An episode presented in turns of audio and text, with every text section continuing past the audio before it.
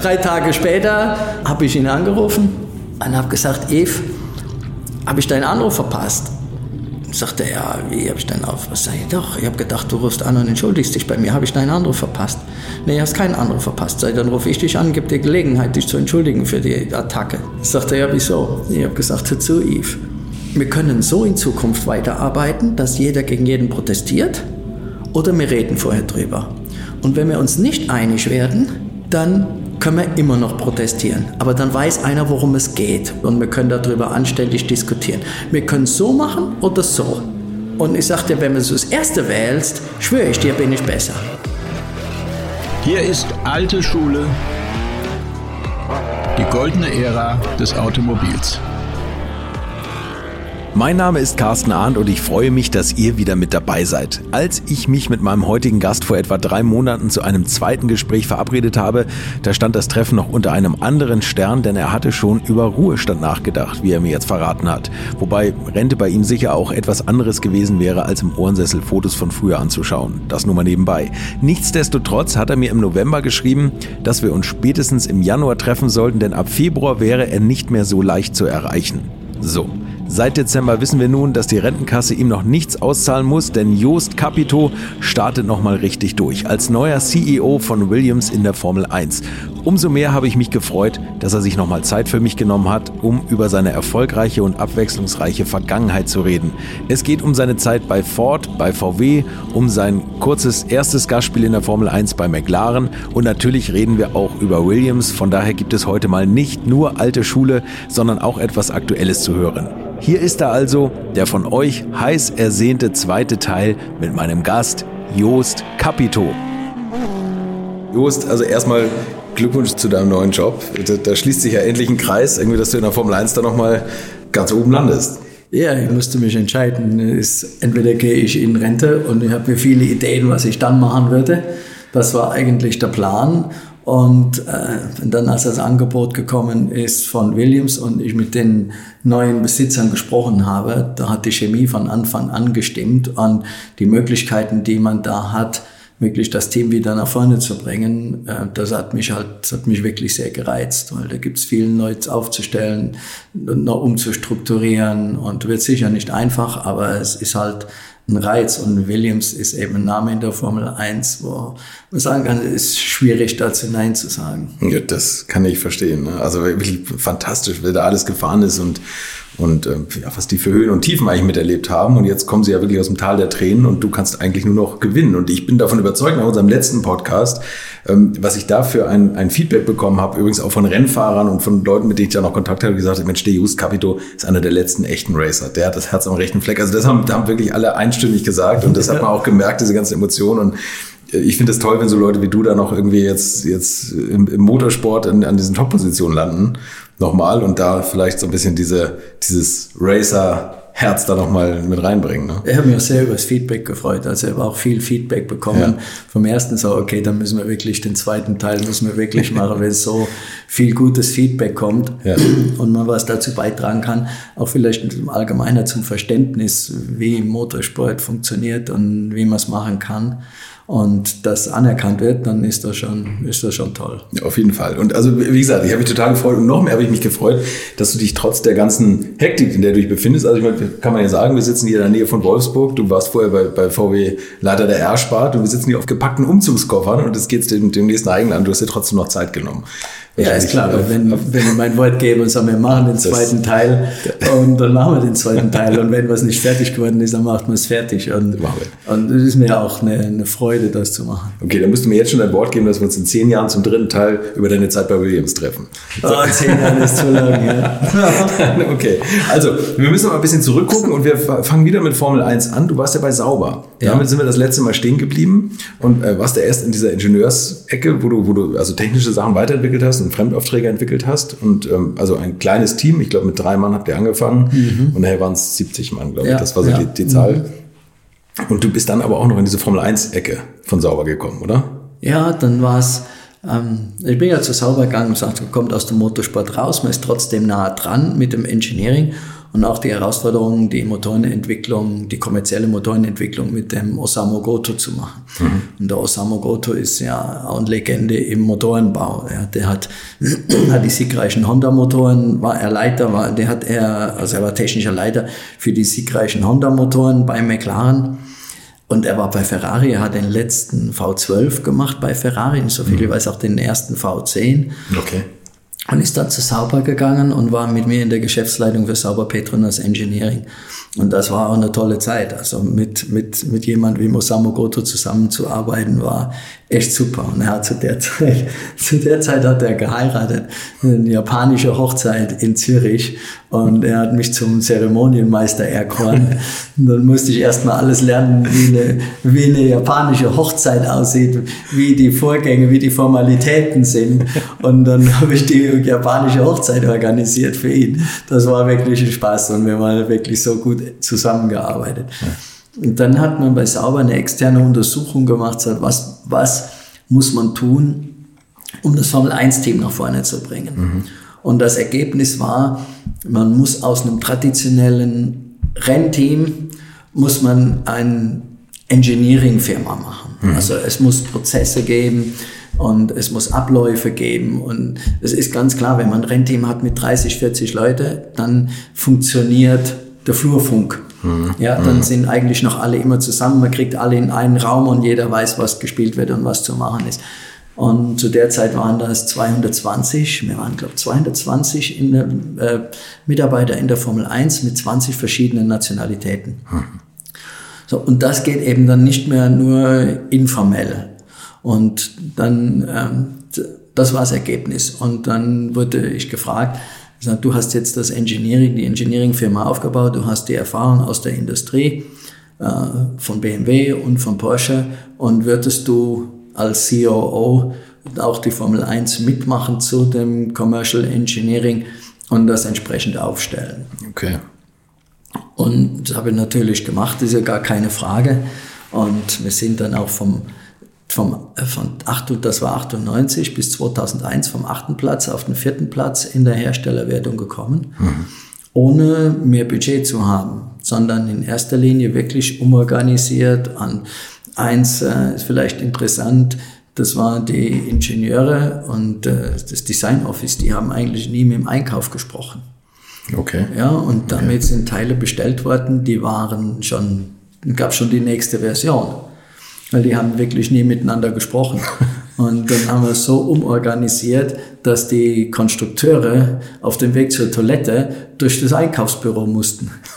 Und dann sind die jeden Tag mindestens drei, viermal bei den Einkäufern vorbei und, die, und dann damit automatisch haben die gesprochen. Und damit hat man schon so viel Geld gespart. Das gibt's ja nicht, okay. Ja, das waren so Sachen, wirklich kleine Sachen, um zu sagen, wie, wie macht man das effizienter, wie müssen die Abläufe sein, wie müssen, wer muss wo sitzen, damit die Abläufe unterstützt werden, damit die Kommunikation stimmt. Mhm. Okay. Ja, und das war, ja, das war wirklich super gut und interessant. Über welches Jahr reden wir da? Also Mitte das war 90er, von 98 ne? bis 2001. Okay. Also da war das für dich so die Grenze, wo die kleinen Teams mehr und mehr eigentlich an die Wand gedrückt wurden und diese Professionalität auf einmal an den Tag legen mussten? Oder war das schon früher der Fall? Ich würde nicht sagen, das ist an der Wand gedrückt, sondern ja, aber dass man es einfach mitgeben muss. einfach weiterentwickeln. Ja, ja, das, das, das, sind, wo und aus einem Team von 30, 40 Leuten man dann über 200 auf einmal hat. Mhm. Ja, das war, dass ein Windkanal dazugekommen ist und, und, und. Ja, das waren, das war eine Zeit, wo also man musste sich umstellen. Und das war für einige Teams natürlich schwierig, ja, dass auch für einige Teambesitzer, die nie in der Industrie gearbeitet haben, mhm. die nur ihren, immer nur so 30, 40 Leute zusammengearbeitet haben und geführt haben, äh, die mussten sich umstellen und mussten sich entsprechend Leute aus der Industrie holen, die in der Lage waren und die Erfahrung hatten, wie man Industrieunternehmen führt. Mhm. Speziell Sauber war ja auch eigentlich eine kleine Klitsche in Anführungszeichen, ja. aber es war ein kleiner Laden. Und Peter Sauber hat das, hat das, du hast ja letztes Mal gesagt, er war jetzt kein, kein richtiger Techniker und er war aber auch kein Großindustrieller, wie, also, oder kannte die Großindustrie nicht, sondern der ist so selber gewachsen und auf einmal musste man einen Riesenschritt gehen. Ne? Ja, aber er hat das erkannt, auch dass das nötig ja, ist. Ja. Ja, weil sagen wir, es gehört ja schon was dazu, wenn man, wenn man ein Team äh, gegründet hat, aufgebaut hat, dann äh, zu sagen, jetzt lasse ich mal jemand externen rein und lass den mal einen Vorschlag erarbeiten, was ist der nächste Schritt, den man machen muss. Mhm. Und wenn man dann erkennt, okay, das, das habe ich, die Erfahrung habe ich nicht und ich muss jetzt jemanden haben, der die Erfahrung hat und der das mit mir gemeinsam macht. Ja, und das, das, da gehört schon was dazu. Da gehört ja eine gewisse äh, was sagen, Größe dazu, um das zu erlauben. Hat sich eigentlich bei dieser Teamaufstellung wenn du jetzt mal zurückschaust auf äh, Ende der 90er, Anfang 2000er und jetzt bei dem, was dir bei Williams bevorsteht, ähm, hat sich da was geändert, wenn man so große Läden führt, also bei der, bei der Teamaufstellung, also hat sich das weiterentwickelt? Ja, ich denke, bei, äh, auch bei McLaren, bei McLaren waren knapp 700 Mitarbeiter für Formel 1 und bei, bei Williams sind 650. Das ist eine andere Dimension als 220 um, die, krass, ne? um die Jahrhundertwende bei Sauber. Ja, ja. Das ist ist eine andere Nummer. Ja. Und es hat sich natürlich, äh, die Technologie hat sich viel weiterentwickelt, ist noch wesentlich komplizierter geworden. Es gibt auch mehr, es gibt auch andere Tools. Ja. CFD hat damals um die 2000er Wende hat das angefangen. Mhm. Und das ist jetzt nicht mehr wegzudenken oder die komplette Simulation. Genau, ja. CFD ist das Kurzbegriff Computer Fluid Design. Also, also das ist im Prinzip die, die Aerodynamik auf dem Rechner. Ja, ja. Ja, das hat sich extrem weiterentwickelt. Das fing damals um die 2000er Grade an. 98, 99 fing das an. Hm. Und ähm, das ist natürlich mittlerweile, ist das, ein, ist das wo Standard, man nicht mehr drum rumkommt. Ja. Und dann werden riesen Computerkapazitäten äh, werden benötigt, um die Berechnungen durchzuführen. Das ist ja auch im Reglement limitiert. Sowohl eine Kombination aus CFD und Windkanal ist, man kann entweder mehr Windkanal machen und weniger CFD oder andersrum. Okay. Und damit wird es natürlich, muss alles noch effizienter werden. Ja, weil die wenige Zeit, die man hat oder die Kapazität, die man nutzen darf, die muss natürlich extrem genutzt werden. Mhm. Also wenn man Windkanal äh, beschränkt ist von der Zeit, dann muss die Zeit, die man hat, so effizient wie nötig genutzt werden. Ja, das heißt nicht, man kann dann einfach eine Schicht länger fahren und kriegt die Ergebnisse, sondern man muss in der Zeit passen. Und dann gehört natürlich auch wieder große Messtechnik dazu mhm. und auch die entsprechende Datenauswertung dann.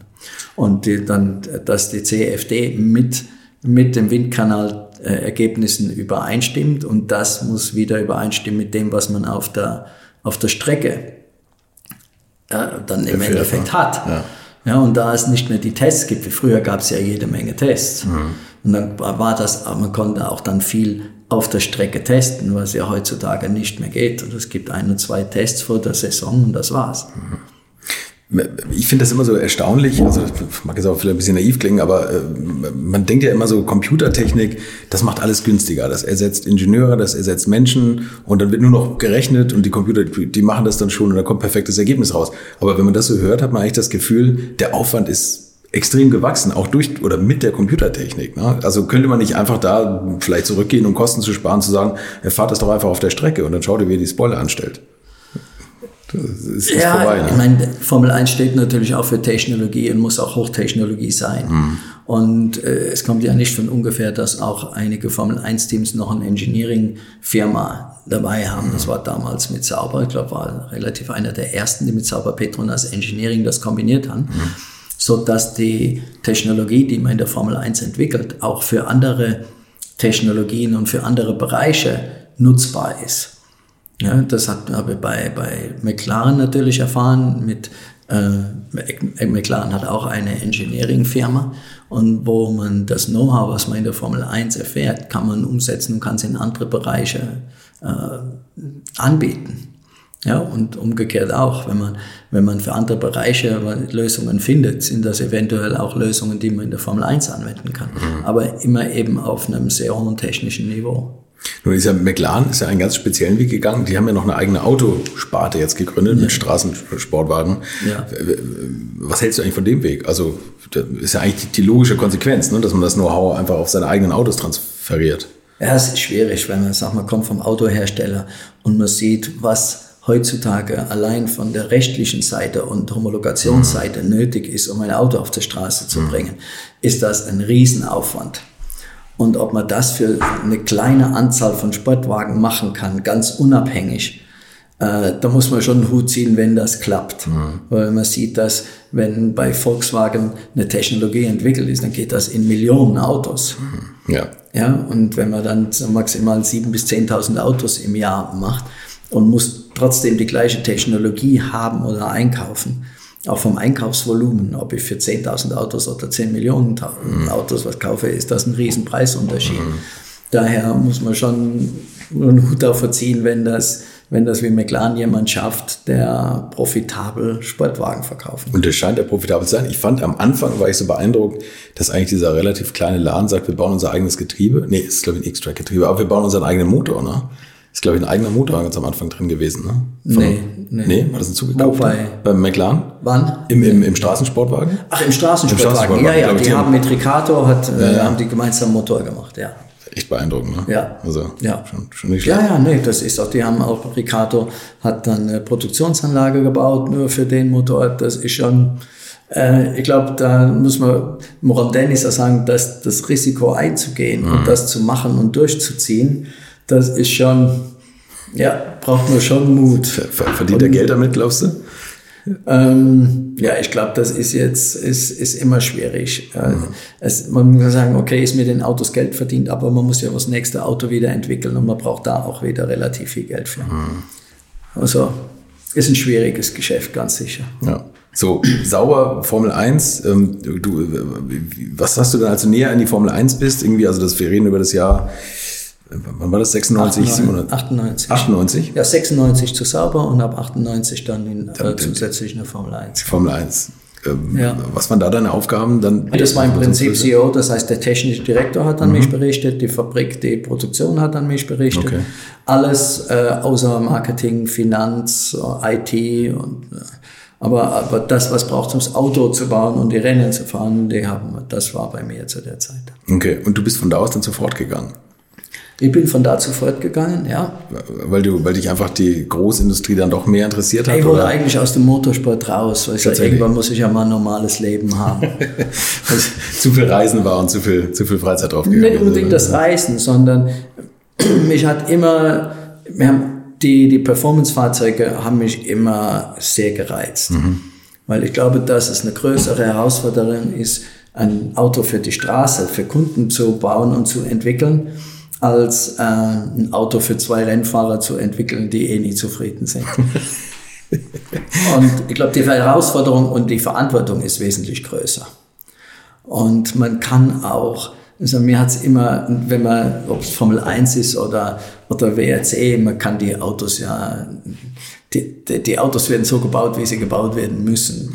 Mhm. Denen gibt man keinen Charakter ein mhm. oder und äh, man muss auch sagen, wenn man im Motorsport arbeitet, mein Ziel ist dann nicht, ob wir hinterher über VW noch sprechen, das Rallye-Auto zu fahren und das Rallye-Auto zu verbessern, indem, indem ich es fahre. Mhm. Ja, oder ein Formel-1-Auto zu fahren und zu sagen, das muss anders sein. Mhm. Das wäre komplett vermessen. Mhm. Das ist ein komplett anderer Job. Aber mhm. wenn man Performance-Autos macht, dann und äh, man kann den Autos einen Charakter geben. Mhm. Man kann das Auto formen. Man kann mhm. sagen, das Auto soll so, so aussehen, so stelle ich mir das vor, soll so fahren, soll, äh, soll, soll sich so anhören.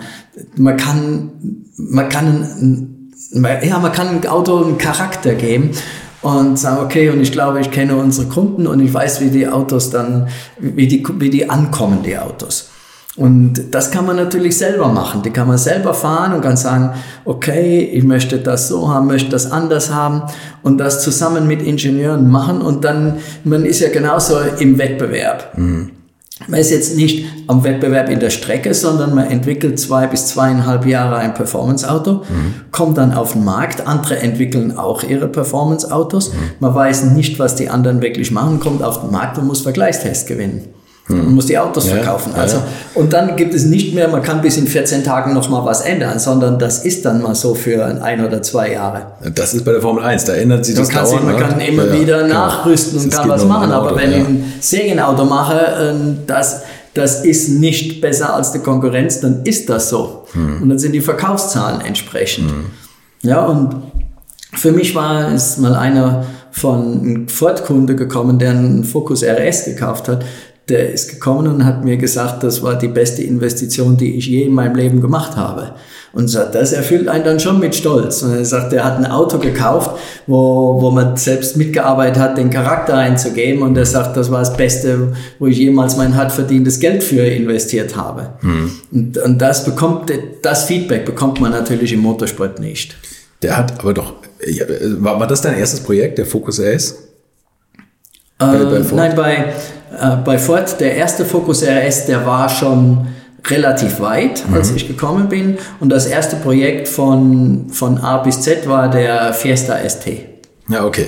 Okay. Ja, ja. das war, mich hat auch immer gereizt, Autos zu bauen, die und zu entwickeln, die, sagen, die erschwinglich sind, die für, mhm. für, für Autoenthusiasten erschwinglich sind. Als der zweite Focus RS auf den Markt gekommen ist, wenn man dann gelesen hat, dass äh, wenn man sowas als, Fahr, als Auto, als Fahrmaschine haben will, muss man es zwei- bis dreifache sonst bezahlen, wenn man nicht den Focus RS nimmt. Mhm. Dann, dann, dann gibt einem das Genugtuung. Ich war immer der Ansicht, es muss nicht ein teures Auto sein, was sich gut anhört, was gut aussieht, was, äh, sondern wenn man es richtig macht, geht das auch mit erschwinglichen Autos, dass man da Fahrspaß mit hat. Ich glaube, das ist auch heute noch so. Also man muss, man, man neigt natürlich immer dazu, dieses Quartett spielen, ne? noch mehr Leistung und jetzt 500 PS und unter dem geht's nicht mehr. Ich glaube tatsächlich, der Spaß kommt nicht nur durch diese Maximalleistung, sondern durch ein, ein bestimmtes Feedback, was einem das Auto vermittelt. Und es gibt jetzt aktuell, also ich glaube, der Fokus RS muss eine riesen Spaßbude sein, wenn man am Nürburgring steht und sich die Touristenfahrten anzieht. Da ist das Auto ja schon sehr stark vertreten ne? im Vergleich zum Golf GTI. Was war da, damals eigentlich der Maßstab für dich? Also war das der Golf GTI, den, den es immer zu schlagen galt oder gilt? Oder? Also für die, für die STs war es der GTI. Mhm. Ja, und für die, für die RS-Modelle war es eher damals die Mitsubishis, die ah, Subarus, ja, die ne, die Basis. Die, die Basis der Rallye-Autos. Mhm. Das war Ford, mit Ford waren wir auch in der Rallye-Weltmeisterschaft. Und ähm, mit dem Fokus und ich sage, okay, dann muss auch eine Relation dazu sein. Man ist in der Rallye, in, äh, das war damals die Subaru, die Mitsubishis, die waren die Konkurrenten, also es ist auch auf der Straße die Konkurrenten. Mhm. Ähm, jetzt, ja. spring, jetzt, springen wir mal ein bisschen. Ähm, du warst ja danach auch Leiter der VW-R-Sparte. Da habt ihr ja auch die, die High-Performance-Modelle eigentlich jetzt vom Golf GTI nochmal einen draufgesetzt und so. Hat sich das Anforderungsprofil der Kundschaft, die solche Modelle kaufen, eigentlich geändert im Vergleich zu, zur Jahrtausendwende oder Jahrhundertwende?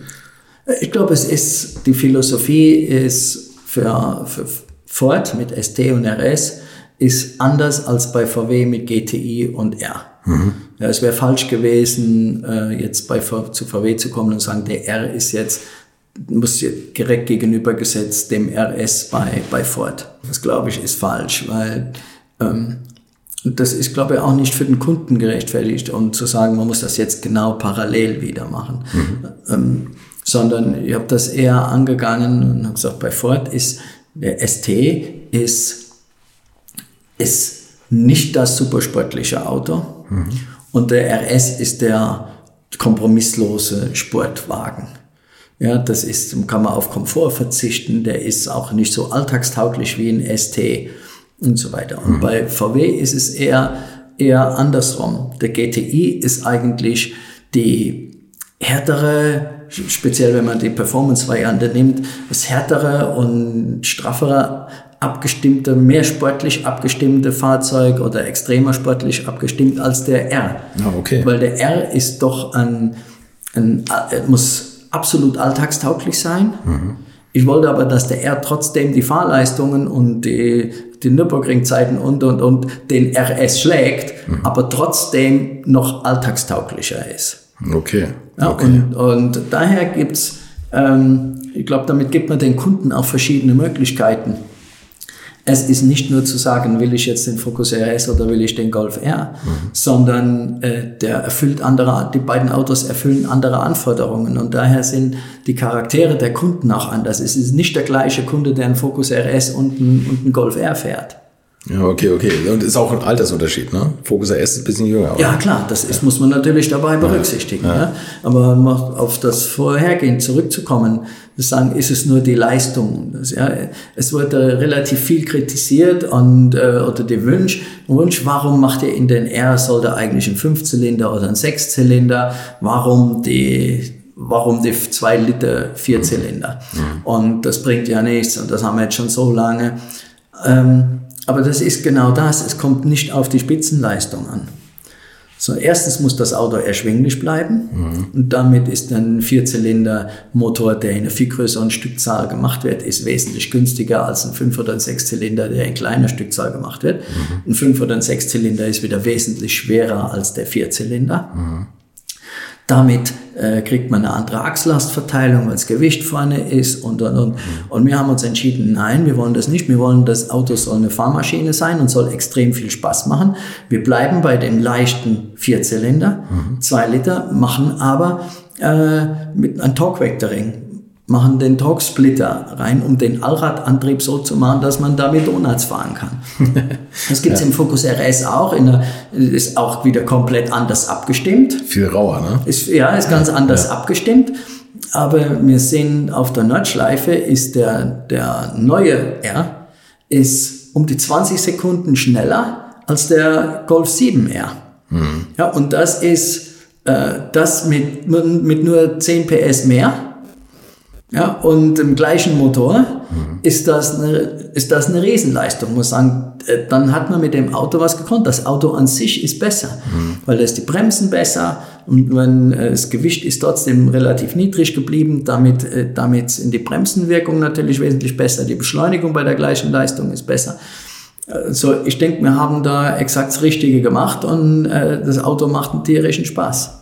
Das es ist nicht immer nur mehr Leistung, mehr Zylinder, sondern ja. das ganze Auto muss man als Ganzes sehen. Und wenn das ganze Auto als Ganzes passt, dann hat auch der Kunde Spaß dran. Bist du eher der Typ, ähm, der, der gerne manuell schaltet und, und möglichst viele Eingriffsmöglichkeiten haben möchte? Also wie jetzt zum Beispiel bei, bei diesen Rallye-Basis-Autos wie Mitsubishi oder, oder Subaru, wo man noch sehr am Allrad rumdrehen kann und, und die Sperren dazu schalten kann, glaube ich, oder konnte zur damaligen Zeit? Oder bist du einer, der sagt, eigentlich ist die Elektronik so gut, der überlasse ich das Denken?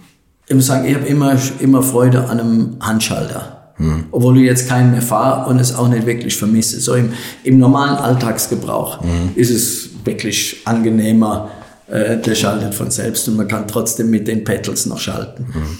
Was ich vermisse, wenn ich wirklich Freude am Fahren haben will, dann ist es das, übers Schalten bringt man ja gewisse Kräfte ins Auto. Ja, wie ich die Kupplung loslasse beim Zurückschalten. damit kann man das Fahrverhalten unterstützen, ob es das Einlenken unterstützen oder äh, man kann unter übersteuern, kann man damit, äh, man hat mehr Eingriffsmöglichkeiten ins Auto, um das Gefühl vom Schalten, Kupplung loslassen, man bringt Kräfte ins Auto, mhm. was mit, äh, mit der Elektronik nicht mehr so geht. Mhm. Ja, da wird der Gang eingelegt und fertig. Ja, und, ja. und das, das ist, das für mich ist, es ist weniger aktives Autofahren. Hast du eigentlich bei Ford auch noch an dem Ford GT40 mitgearbeitet? War das Teil der Performance-Geschichte? Ja, die, die Europa-Variante war ein Projekt bei mir in meinem Bereich, okay. das Auto für Europa zu homologieren. Für mich eines der tollsten Autos ja, das war das wirklich, das war ein tolles Projekt auch. Das war echt super. Es war natürlich, äh, die Herausforderung war, möglichst wenig zu ändern an der Amerika. Das Auto ist nur für USA entwickelt worden. Ach so, okay. Also für alle, die ihn nicht kennen, das ist der damalige Ford GT40. Ich glaube, 10% länger, größer, höher, breiter oder sowas. Aber die Optik ist ja fast exakt gleich. Aber fast ne? exakt die gleiche. So ein es war ein traumhaftes Auto. Auto. Ja. Wir haben auch dafür gekämpft, dass wir es nach Europa bekommen. Hm. Weil das war so ein Bedarf an Europa. Und mein nicht zuletzt war, dass ich gerne in meiner Abteilung so ein Auto hätte zum Fahren. Dafür mussten wir es nach Europa bringen. Hast du privat einen? Nee, nee, ich habe keines meiner Autos. Gar keins? Nein, keins meiner Echt Autos. Nicht? Nein. Also das, das gibt's ja nicht. Ich hätte jetzt gedacht, dass du ja jedes einmal hingestellt hast. Nee, das wäre schön, ja. okay. Das wäre schön. Ja, das war ja, wo war jetzt das? Die Homologation für den GT. Ja, und man war natürlich dann, um möglichst wenig zu ändern. Mhm. Und dann gibt es dann verschiedene Regularien, dass man nur eine bestimmte Anzahl nach Europa bringen darf, dann muss man nicht alles ändern. Ah, okay. Es war okay. nur um ein Beispiel zu sagen, das Gas, was in den, in den Hauptscheinwerfern ist, ist in Europa nicht erlaubt, ist nicht homologiert. das heißt, man musste sicherstellen, dass wenn das Fahrzeug, ein Fahrzeug verschrottet wird, muss der Scheinwerfer wieder nach USA geschickt werden. Nee. Weil das Gas in Deutschland im, im Scheinwerfer verboten ist. Okay. Und das war eine große Diskussion damals mit dem TÜV. Ähm, es musste eine End-of-Life-Strategie gemacht werden. Was passiert mit den Autos, wenn die verschrottet werden? Und wie gesagt, das fällt bei dem Auto nicht, nicht, kommt nicht in Betracht. Das Auto wird nie verschrottet. Ja, ja. Von, von, ich weiß nicht, wie viel waren das, 100 Autos nach Europa kommen, da wird nie ein Auto von verschrottet. Aber für neue Scheinwerfer muss der alte nach USA geschickt werden und der neue aus USA kommen. Tatsächlich. Ja. Okay. Es ist auch die, die, die Scheiben, das geht, die Scheiben haben ein anderes Glas. Das andere Glas ist in den USA homologiert und nicht für Europa. Und das ist eben auch in der Industrie, wenn ein Auto nur für USA entwickelt wird oder von vornherein nur für Europa entwickelt wird, ist es so gut wie unmöglich, das auf den anderen Markt zu bringen. Es geht also nur, wenn man von vornherein das Auto für USA und Europa entwickelt Mhm. und das parallel macht, dann geht das. Es ist natürlich unheimlich teuer, das, das beides parallel zu machen. Dann ist das ist teurer für jedes Auto dann. Ja, nur ist billiger, als wenn man erst ein Auto für Europa macht und dann das gleiche Auto für USA macht. Und daher muss man sich schon von vornherein in der Strategie klar sein, ist das Auto im Endeffekt für beide Märkte oder ist das Auto, verkauft sich das wirklich nur auf einem Markt? Okay, Wahnsinn. Das ist, was das ja, diese McLaren-Geschichte nochmal umso höher hebt eigentlich, ne? Die Ja. Autos für den Weltmarkt. Welches ist der komplexeste Markt für dich? Also ist das China, Amerika, Europa oder?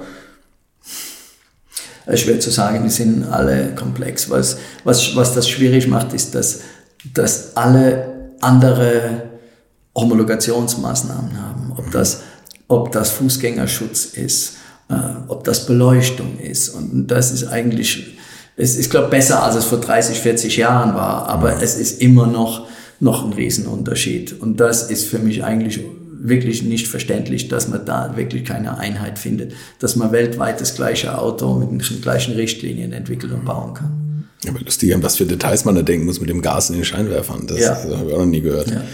Gut, aber ansonsten vom Fahrverhalten, vom Motor und so, da konnte man den, den GT so aus Amerika übernehmen, oder? Ja, es war jetzt einfach ein geiles So, Auto. so ein geiles Auto. okay. Und dann war es aber so, Ich dass hatte du, in Köln einen dann gelben mit schwarzen Streifen. Das war. den, bist du da gefahren? Ja, den ab und zu. Der war weggeschlossen und dann ab und zu man, konnte man den dann fahren, ja. Mega Auto.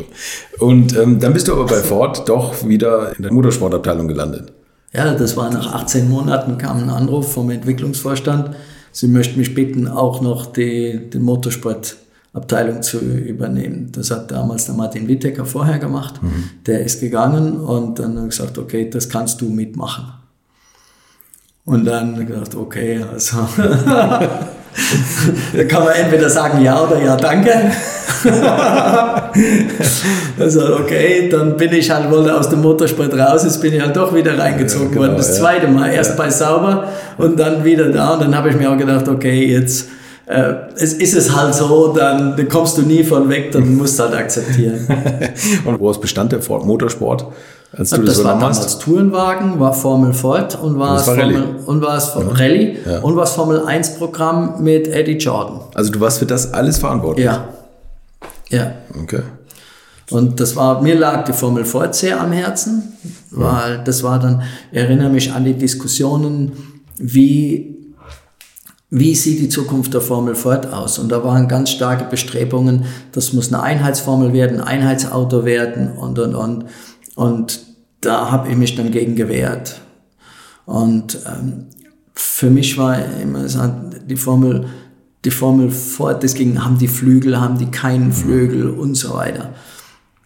Und das war eine sehr interessante Diskussion. Muss das Carbon-Chassis sein? Muss das Rohrrahmen-Chassis, muss das, kann das Rohrrahmen-Chassis sein? Und so weiter. Und für mich stand ganz klar im Vordergrund, das ist die Einstiegsformel. Das ist das erste Auto nach einem Go-Kart. Und das soll es auch sein und soll es bleiben. Und hatte auch, man kann natürlich bei Formel Ford konnte man viel falsch machen, weil das hat eine Historie. Und äh, wenn man allein das Ford Festival in Brands Hatch ist, das, Wahnsinn, das ne? Ja. ist, ist der Wahnsinn, oder? Und das sagt jedem was. Man sieht, wer da alles, wer von Formel 1 Fahrern ab äh, immer durch die Formel Ford gegangen ist, das waren fast alle. Ja, aber Formel V und Formel Ford, und das waren die beiden Serien, da musste man gewesen sein. Ja. Und für mich war der Ansatz, das ist das erste Auto vom, vom Go-Kart. Ich war der Ansicht, das Auto braucht keine Flügel, obwohl die, wenn sie Väter gekommen sind, ja, das Auto muss aussehen wie ein Formel-1-Auto. Ich sag, das bringt, das bringt einen Fahrer nicht weiter. Mhm. Weil äh, ein Fahrer muss, glaube wenn man vom, wenn er auf ein richtiges Rennauto kommt und auf richtige Rennstrecken kommt, erstmal den mechanischen Grip lernen. Mhm. Weil hinterher ist so viel aerodynamischer Grip. Und aber wenn man den, den, den den mechanischen Grip nicht kennt und nicht beherrscht und nicht weiß, wie man das Auto für mechanischen Grip einstellt, dann überwiegt hinterher so der aerodynamische, dass man das andere nicht mehr kann und vernachlässigt und dann fehlt eben, dann hat man ist man vielleicht bei 80 Prozent, aber nicht bei 100. Okay, okay. Und dann haben wir auch zwei Stufen gemacht in der Formel Ford, einen ohne Flügel und es gab dann eine Klasse mit Flügel. Das sagt, man kann mit dem gleichen Auto kann man anfangen mit nur mechanischen Grip und man kann dann das gleiche Auto in der Kategorie fahren mit aerodynamischem Grip, so dass man sagt, jetzt habe ich das Auto entwickelt, weiß das, wie sich das verhält und jetzt, jetzt spüre ich und lerne, wie das sich verhält, wenn man aerodynamischen Grip dazu tut. Mhm. Mhm. Und das war eigentlich für mich die Voraussetzung, weil für mich war damals das Ziel, die Formel Ford muss die Kategorie sein, die jeder machen muss, wenn er in die Formel 1 will. Mhm. Und das war auch, muss das ein Rohrrahmenchassis sein, ein Carbon-Chassis. Ich habe dann stark gepusht, dass es ein Rohrrahmenchassis sein kann. Mhm. Wo auch viele sagen, ja, ein Rohrrahmen ist nicht sicher, ist nicht mehr zeitgemäß. Wir haben aber dann Rohrrahmenchassis gemacht mit, ich wollte auch, dass es mehrere Hersteller gibt. Okay. Und einen Rohrrahmen kann man mehreren Hersteller machen. Mit einem Kohlefaserchassis muss man fast ein Einheitschassis machen, weil das Stückzahl einfach zu gering ist. Ja. Äh, und die, die Tradition, ich wollte auch die traditionellen äh, Hersteller behalten mhm. und die Varianz behalten. Mhm. Ja, weil äh, für mich gehört zum Motorsportler dazu, dass ich mir auch aussuche, welches Auto will ich? Mhm. Warum will ich welches Auto? Will ich das Auto von dem Hersteller, von dem Hersteller? Genau wie beim Motorsport, beim Motorradsport ist es üblich, oder? Das stimmt, ja. Äh, eine Honda, eine Yamaha oder eine KTM, ja. da muss ich mich auseinandersetzen, was ist für mich das Richtige? Was ist der Unterschied von den Motorrädern oder da in dem Fall bei Formel 4? Was ist der Unterschied der Autos? Und ich muss, muss mir als Fahrer, muss ich entscheiden, was ist für mich das Richtige. Also muss ich mich mit der Technik befassen. Ja, damit kann ich auch mal das falsche Auto sein und kann sagen, okay, jetzt bin ich halt langsam, aber ich habe das falsche Auto gewählt. Mhm. Ja, ich muss gucken, wie kann man welches Auto einstellen, welche Möglichkeiten hat es. Und das gehört für mich immer zum Motorsport dazugehört. Mhm. Mhm. Das ist Teil davon. Es ist nicht nur einfach reinsetzen und fahren. Ja? Und wenn man wirklich, sagen wir, will nach oben kommen, ist das eine Erfahrung, die ich glaube, die man, die man haben muss. Mhm. Und, und wir haben ein, ein, ein Rohrrahmen-Chassis dann damals prüfen lassen und gecheckt und das war nach den, den gleichen Tests bestanden wie ein Formel 3 Kohlefaser-Chassis. Okay. Weil, wenn auch ein Formel Ford, der wird der wird verkauft. Mhm. Ja, da mhm. gibt es Autos, die sind 20, 30 Jahre alt. Mhm. Und die werden verkauft und wieder verkauft und wieder verkauft. Und so, wenn ich Vater wäre und kaufe meinem Sohn ein Auto und habe ein Kohlefaserchassis als dritte Hand und weiß nicht, was damit passiert ist, dann, dann fühle ich mich nicht wohl dabei. Ja, ich meine, das ist jetzt auch äh, knapp 20 Jahre her, oder? Ja, das ist ja so, ne? Das also ist 20 die, die Jahre her, aber wenn ich, ein, wenn, ich ein, wenn ich einen Rohrrahmen habe, der ist krumm, wenn er was hat. Und den kann ich röntgen lassen und kann mit, ich weiß nicht, alle angucken, dann sehe ich, wenn was nicht stimmt. Ja. ja, weil der ist, wenn der einen Schlag gekriegt hat, ist der krumm. Ja.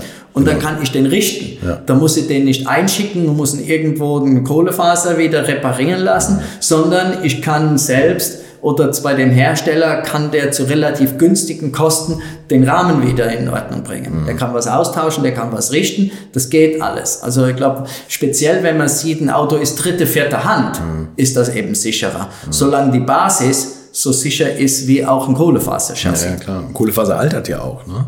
Ja, wir hatten zum Beispiel die Nase war eine Kohlenfasernase. Mhm. Ja, das ist klar. Also die Crashzonen, die man hat, sind absolut man State of the Art. Mhm.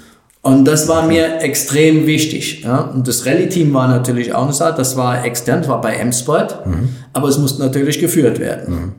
Und was sehr interessant war, war die Konstellation mit, mit dem Jordan-Team, die einen Motorenvertrag hatten mit Ford, mit Ford RS, wie es damals hieß, die Performance-Bereich, also mit Ford hatten die den Vertrag für Cosworth-Motoren, für die Lieferung von Cosworth-Motoren. Mhm. Und Cosworth hat ja zu der Zeit sofort gehört. Und das war eine, eine interessante, herausfordernde Dreieckskombination mit Cosworth, Ford und Eddie Jordan. Wie ist Eddie Jordan so als Typ? Äh, ich finde ein gigantischer Typ. ist ein gigantischer Typ. Ja. ja. wenn man mit ihm Geschäfte macht, ist es, ist es relativ schwierig. Und jedes Mal, wenn wir uns sehen, dann sagt er, dass zu der Zeit, welches Jahr das war, wurde Cosmos von Ford verkauft an die Amerikaner. Und das heißt, der Vertrag musste ja dann beendet werden, der Liefervertrag an Eddie Jordan. Mhm. Und der wäre noch ein Jahr weitergegangen. Und jedes Mal, wenn ich ihn treffe, sagt der Jost, ich weiß immer noch nicht, wie du das geschafft hast. Du bist der Einzige, der bei mir einen Vertrag aufgelöst hat, den ich nicht von Kadi gezerrt habe und der nichts dafür bezahlt hat. das liegt da teilweise so ein netter Typ hin. Aber das, da machen wir jedes Mal noch einen Scherz draus, wenn wir uns sehen. Und du bist ja mega erfolgreich zweimal ähm, ähm, Rallye-Weltmeister geworden, ne? oder mit, mit M-Sport? Mit M-Sport, ja, 2006 und 2007. Das war 2006 das erste Mal, glaube ich, nach 27 Jahren wieder. Das war natürlich, war, war, war sensationell, war echt klasse. Ja. Ich meine, das M-Sport, die sind absolut professionell und mhm. äh, die Zusammenarbeit M-Sport und Ford ist jetzt auch schon so lange und so alt. Das ist so, das war super gut. Auch die Zusammenarbeit mit Marke Wilson war ich muss sagen, nicht einfach, aber erfolgreich. Und ich glaube, so einfache Zusammenarbeiten führen auch nicht zu einem, zu einem wirklichen Ergebnis. Oder man muss sich da reiben, um wirklich, damals, äh, damals war es auch nicht einfach, Weltmeister zu werden gegen Mitsubishi, Subaru mhm. und, und äh, das war, ich würde sagen, das war die Hochzeit der Rallye, ja, mit, mit so vielen Herstellern. Und da Weltmeister zu werden und das nach 27 Jahren für Ford, dann. Schon gut, ne? Ja, und da musste man sich schon reiben. Ne? Das, mhm. das, war, das war nicht ohne. Aber es war, war echt eine tolle Zeit. Das finde ich aber interessant. Das, das, zieht sich auch wie so ein roter Faden bei dir durch, dass du immer sagst, wir haben uns gehasst. Bei Max Welti hast du es auch gesagt. Wir haben uns, wir haben uns drei Monate, nach drei Monaten haben wir gemerkt, wir hassen uns, aber aus dem gleichen Grund.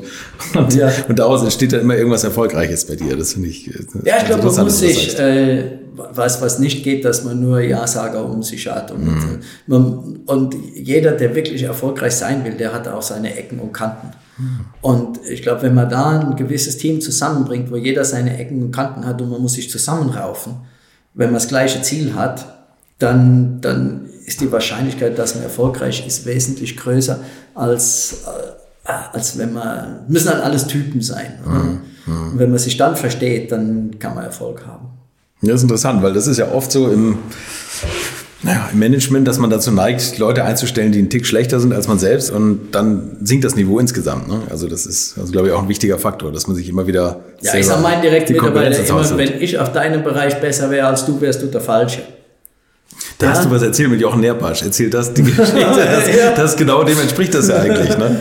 Ja, das war, als ich die Überlegung hatte, von, von BMW wegzugehen und was anderes zu machen, ja. äh, war eine Möglichkeit, Renningenieur bei Sauber. Und äh, dann bin ich zum Vorstellungsgespräch nach Hinwil und dann war der Jochen Nerpasch, war damals der Mercedes äh, Motorsportchef mhm. und war auch für Sauber zuständig. Und dann habe ich mit ihm das, das Bewerbungsgespräch, das muss gewesen sein, 89. Würdet ihr eigentlich auch so gerne wie ich manchmal neue Länder mit einem Oldtimer erkunden, aber ihr scheut euch die lange Anreise auf Achse oder die teuren Transportkosten? Dann gibt es eine der coolsten Alternativen, von denen ich bisher gehört oder in zahlreichen Artikeln gelesen habe und das sind die Eckis Oldtimer Rally Reisen durch Costa Rica luxuriöse zehntägige Urlaube und zwar in Minigruppen mit Oldtimern, die ihr vor Ort aussuchen könnt. Und nein, mir hat die Sonne nicht den Kopf zerbraten und ich rede jetzt auch nicht vom schättrigen Ford Fiesta der Billo Autovermietung. Ihr habt die Wahl zwischen zum Beispiel Mercedes SL, Porsche 911 oder Range Rover Classic. Und das ist sowas von cool, denn es sind immer maximal vier Autos inklusive Servicefahrzeug unterwegs und es geht natürlich nicht um Geschwindigkeit, sondern einfach nur darum, auf entspannte und ganz wunderbare Art und Weise Land und Leute zu erkennen erkunden und es ist ein Urlaub, also gibt es auch Strandtage. Und wer schon mal in Costa Rica war, der weiß, dass es ein sicheres Reiseland ist mit grandioser Flora und Fauna, mit Vulkanen, Regen und Nebelwäldern und irren, irren Stränden. Und mit den Fotos könnt ihr auf Instagram noch die Freunde zu Hause richtig neidisch machen. Ist ja auch nicht ganz unwichtig heutzutage. Schaut es euch auf jeden Fall mal im Netz an. Und als ich das erste Mal auf der Seite war, konnte ich es gar nicht glauben, dass jemand sowas organisiert. Und dann braucht man noch nicht mal den eigenen Klassiker schmutzig zu machen und mit Range Rover oder R107er SL die Landschaft erkunden. Es könnte schlimmer kommen. Es gibt übrigens verschiedene Routen. Mein Tipp wäre die La Carrera Costa Rica und auf der Route werdet ihr mich früher oder später mitfahren sehen. Das garantiere ich euch. So, jetzt hört ihr hier noch die Webseite und da gibt es eine ganz einfache, nämlich rally-rally.com. Und ganz wichtig, Rally wird hier R-A-L-L-Y geschrieben rally-rally.com. Am besten gleich draufklicken, Seite abspeichern und möglichst schnell buchen, denn es sind kleine Gruppen und Inga und Ingo, die das organisieren, sind wirklich mega nett und Ingo ist auf mich gekommen, weil seine Mitfahrenden immer alte Schule hören. Also Geschmack haben die, die da mitfahren auch und ihr sollt jetzt auch weiter alte Schule hören. Bis bald in Costa Rica. Und ich glaube, eine der ersten Fragen äh, war von Jochen Nierpasch, ja, was ist dein Ziel? Und ich habe direkt wie spontan gesagt, ihr Job.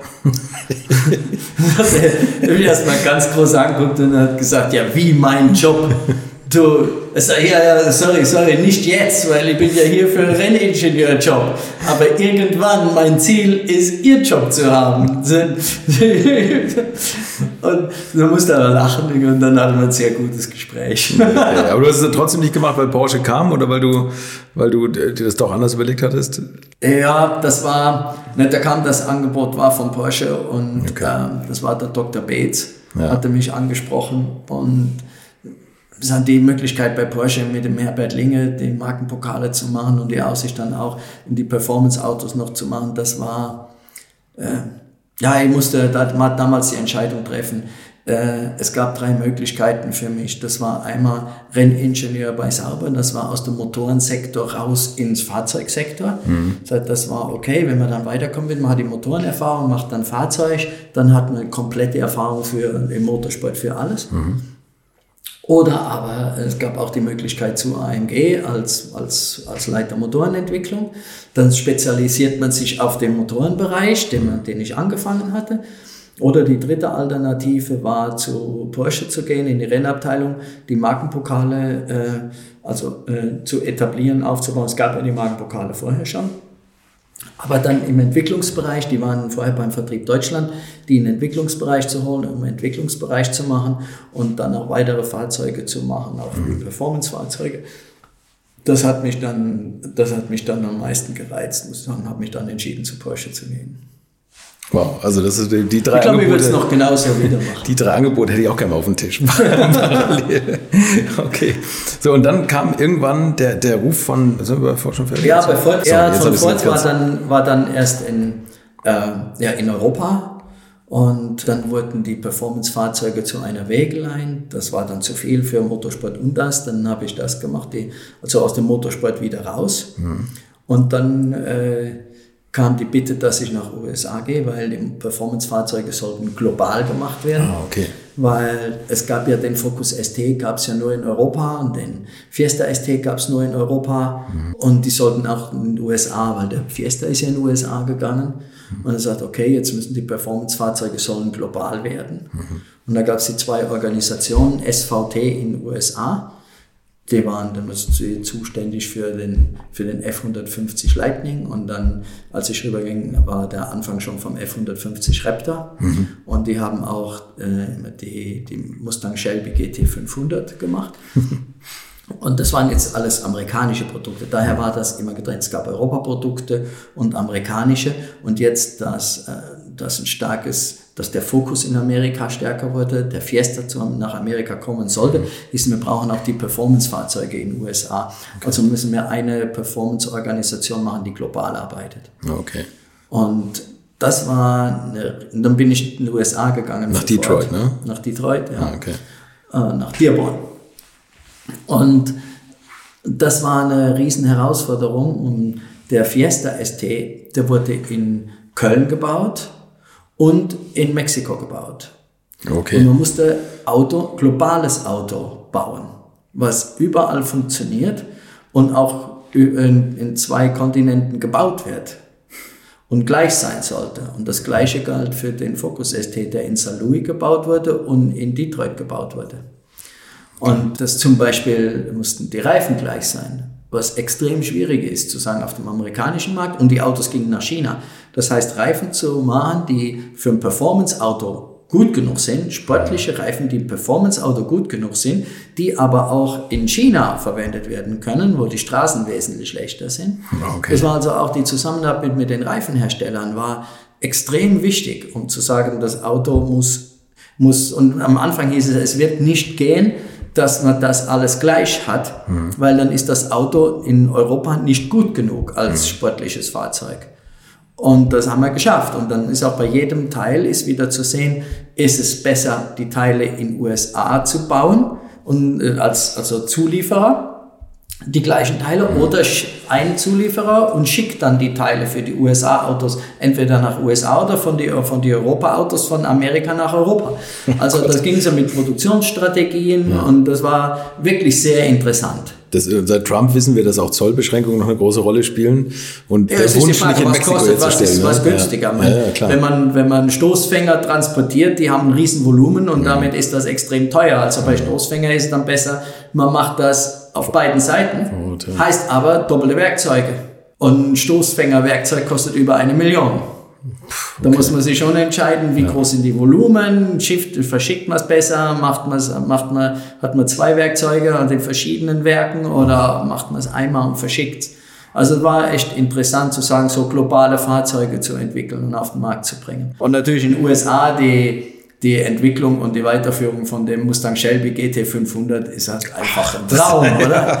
Und der Raptor auch. Das, ja. Der Raptor, das F150 Raptor, der war in Amerika King of Cool. Das ist dieser, dieser riesen, äh, riesen Pickup. Pickup ne? Ja, ja genau, das war genau. einfach. Was, was, hat der an Leistung? Auf 500 PS oder so? Ja, sowas hat der. Ja, war, das war damals ein sinnvolles Auto aus europäischer Sicht. Ja, so ein 6,2 Liter V8 schlägt das Herz höher. Ja, aber, aber die sind, ich meine, du wirst das genauer wissen, aber die Motoren sind extrem billig zu produzieren eigentlich, oder? Diese amerikanischen Riesen V8, oder waren es zumindest leider. Ja, waren es. Ich meine, der, der V8, den man dann, ja, es ist im Prinzip, wenn man ein Performance-Auto macht auf dem F150, hm. das ist ein Auto, das wird 750.000 Mal im Jahr in Amerika verkauft. Was ist das, ne? Ja, dann, das ist dann günstig. Wenn man es in so Mengen einkauft, mhm. ist das günstig. Und damit ist das Basisfahrzeug günstig. Mhm. Und damit war auch dann der, der, der Raptor war extrem günstig. Der war jetzt der halbe Preis von einem Range Rover gewesen. Ja. Und äh, die Kunden haben aber, wenn man beim Händler vorbeigefahren ist, die haben Range Rover, haben die Ford-Händler als Gebrauchtfahrzeuge auf dem Hof stehen gehabt, weil die Kunden den in Zahlung gegeben haben für einen Raptor, der nur die Hälfte gekostet. also das Auto war jetzt wirklich und für mich als ehemalig Paris-Dakar und Offroad war das Auto natürlich das der Ding, absolute ja. Traum. Ja. Aber das habt ihr dann nie, hast du nie forciert, dass du, dass du sagst, Mensch, wir müssen mit dem Raptor Paris-Dakar fahren, oder? doch. Habt ihr das gemacht? Nein, nicht mit, mit, nicht nee. mit, doch. Das ist mit einem südafrikanischen Team. Mhm. Und das war, das hat mich damals der Louis Bus mit äh, äh in Verbindung gebracht dass in Amerika, er war, der Louis Bus war Chef von Ford äh, eine Zeit lang in Südafrika mhm. und hat mich dann mit ihm in Verbindung gebracht und gesagt, unterhaltet euch doch mal, der wird gern was machen und so weiter. Und dann sind wir darauf gekommen, dass wir zusammen früher in den 70er Jahren zusammen sechs Tage Fahrt gefahren sind. Ach Quatsch. Und damit war natürlich. Das ist Eis gebrochen. war natürlich alles klar, ich helfe dir. Ja, ja, okay. Und dann haben wir den unterstützt und dass der den, den Ranger machen konnte als, äh, für Paris-Dakar.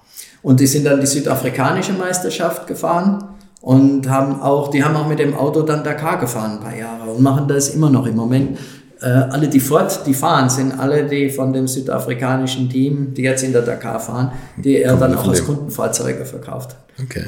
Und da habe immer noch einen guten Kontakt zu denen. Das ist das, das, das ich. einfach eine Freundschaft. Ich finde eine Sache interessant, da muss ich nochmal noch mal einhaken, dass du sagtest, es muss ein Reifen für die ganze Welt, musste für den, auf den Ford Focus mhm. gebaut werden. Ne? So teilige Reifen, da hätte ich jetzt gedacht, das, das wäre doch nicht so schlimm, wenn man das einen für Europa macht, einen für Amerika Ist das wirklich so? Ja, also die Fahrzeugabstimmung stimmt dann natürlich nicht, oder? Man muss, der Reifen spielt eine große Rolle für die ja, ja, Fahrzeugabstimmung. klar. Dann musst du wieder bei Null anfangen mit, Dann- mit Dämpfern genau, und Genau, Federn. dann muss man eine Dämpferabstimmung machen und, und, und. Oder man muss irgendwo Kompromisse machen, die man nicht machen will. Mhm. Okay. Ja, weil man muss ja die Freigaben dann machen, auch für Fahrverhalten, für Sicherheit im Fahrverhalten. Und wenn die Reifen härter sind, weil ähm, es gibt verschiedene Anzahl von Lagen und in, in China muss man mehr Lagen haben und äh, damit man keine Platten kriegt bei den Schlaglöchern, die es doch da Der übergibt, ne? überall gibt. Und dann ist es eigentlich für Europa, sind die Reifen zu hart und man verliert den Grip.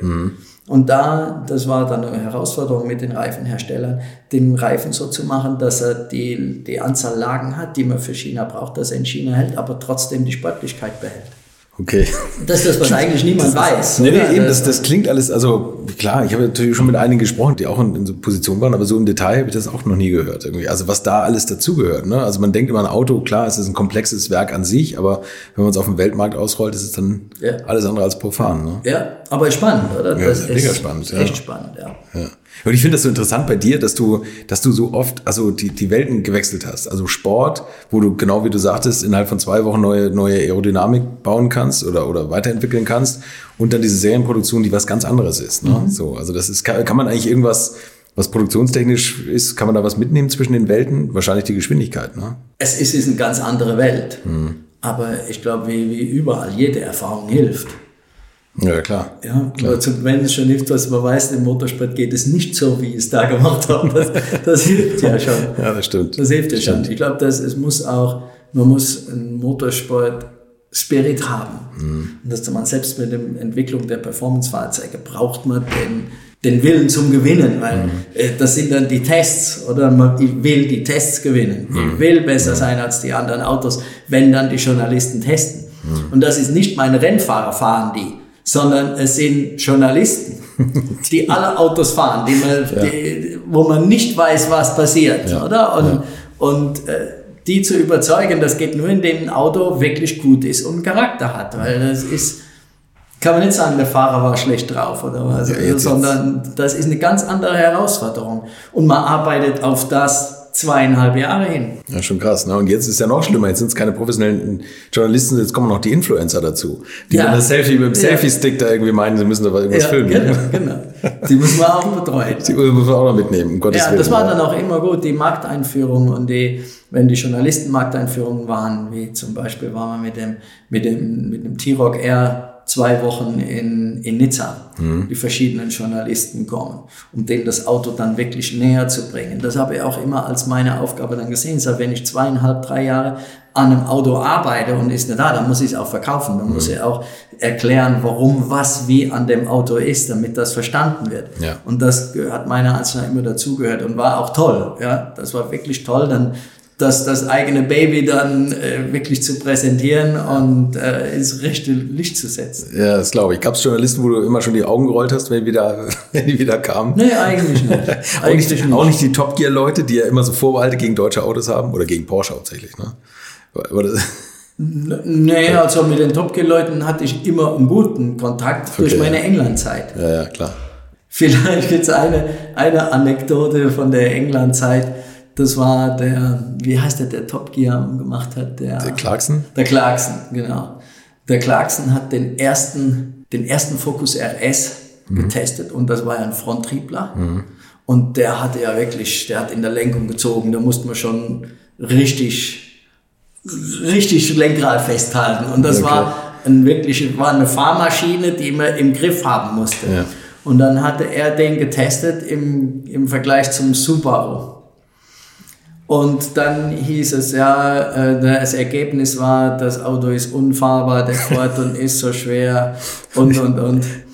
Und äh, dann wurde ich gefragt, wie ist denn, was, was intern, was hältst du dazu? Ja, wie gesagt, dann äh, auf Englisch, irgendwie auf, auf Deutsch übersetzen, er sagt, wir bauen keine Autos für Weicheier. und, und das ist zu ihm gekommen, damit war das Verhältnis nicht mehr so in Ordnung. Und dann wollte er den zweiten Focus RS haben. Und dann, äh, ja, er wollte das Auto testen. Ich sage, nein, der kriegt kein Auto von mir.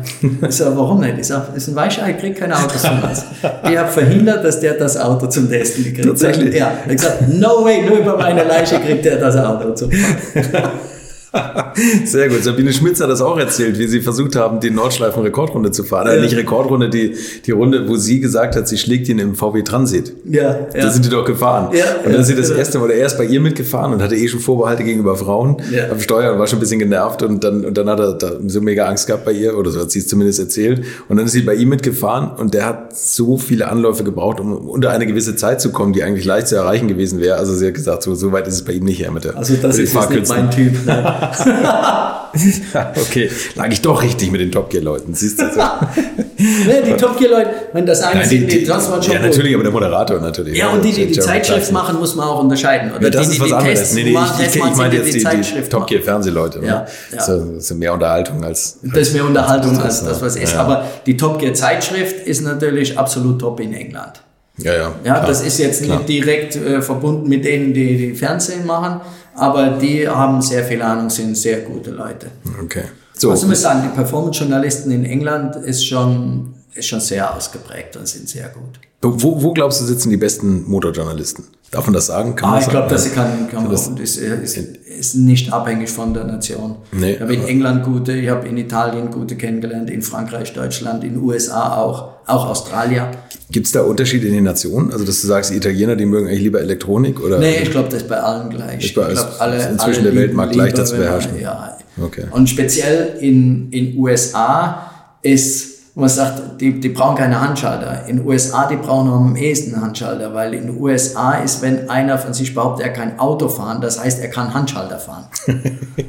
da ist das ein Statussymbol, ich kann Auto fahren, wenn ich einen Handschalter habe. Was, was, aber was für ein weiter Weg das war. Herbert Linge, der hat mir im Interview erzählt, dass er damals in den USA den Leuten beim 356 beibringen musste, dass man die Kupplung betätigt beim Schalten. Ja, das glaube ich. noch so das glaube ich. Ja. Das glaube ich, als wir den Focus ST, den gab es ja nur als Handschalter, auch in den USA. Ja. Weil den konnte man nicht doppelt entwickeln, also den gab es nur als Handschalter. Und dann habe ich die Marketingleute äh, von Ford alle eingeladen, um das Auto zu präsentieren, weil die mussten ja dann die, die Ak- Marketingaktivitäten machen, Verkaufskataloge, alles. Ich sage jetzt, haben wir zwei, drei Prototypen da und ihr kommt alle und wir erklären euch das Auto und ihr dürft auch alle mal fahren, damit ihr den Eindruck kriegt. Und dann waren die meisten, haben gesagt, ah nee, fahren brauchen wir nicht. Ich sage, logisch müsst ihr fahren. Logisch müsst ihr fahren. Ah, wir fahren mal mit. Bis ich rausgefunden habe, die konnten alle keinen Handschalter fahren. Das war mega, die haben im Leben noch nie einen Handschalter gefahren. Die haben keine Ahnung gehabt, wie tun. So Wahnsinn, oder? Ja. Das konnte ich mir ja nicht vorstellen, oder? Das kann sich echt nicht vorstellen. Aber ich habe das mal gehört, mir ist es das erste Mal so zu Ohren gekommen, dass in Amerika gilt man als sportlicher Autofahrer, wenn man, wenn man Handschaltung Handschalter hat. fährt, genau. BMW hat den M5 mit diesem Zehnzylindermotor, haben sie nur in den USA mit Handschaltung gebaut. Der ich bin da Focus, ganz der. Focus, der, neue, der neue Golf R Ja. kommt auch nur in den USA als alternativer Handschalter. Da gibt's den als Handschalter. Ja. Aber dass man das dann nicht nach Deutschland bringt auf besonderen Wunsch. Ne? Es geht nicht, das ist von der Zulassung her, es ist nicht möglich, ist viel zu teuer in Deutschland dann die beiden Zulassungen zu machen. Ist keine Chance. Und der Markt wäre nicht groß genug. Keine Ja. Chance, ne, keine Chance. Wahnsinn eigentlich. Ne? Es geht nicht, weil die, Unters weil die Zulassungen so unterschiedlich sind. Bei Beschaltung gehe ich davon aus, dass es das Abgasverhalten Ja, auch ist. in der ne? Produktion, das ist eine zusätzliche Bauvariante. Ja, ja. Und die muss man in der Produktion unterkriegen. Ne? Und als Reimport kriegst du es auch nicht zugelassen, ne? oder? Was für ein Scheiß. Also, naja, gut. Wahnsinn. Zweitsitz in den USA, wenn man unbedingt einen Golf R Handschalter Ja, jetzt haben will. Ja. So, und dann ähm, hatte, ich, hatte ich der Ruf von VW ereilt. Und dann bist du nach, zurück nach Deutschland, oder? Da bin Nach ich Ford. zurück nach Deutschland, ja. So zu VW, ja, von Ford. Und die wollten einfach, die, die haben dich also als, als Motorsportdirektor geholt, da bist du der Nachfolger von Chris Nissen gewesen. Ja.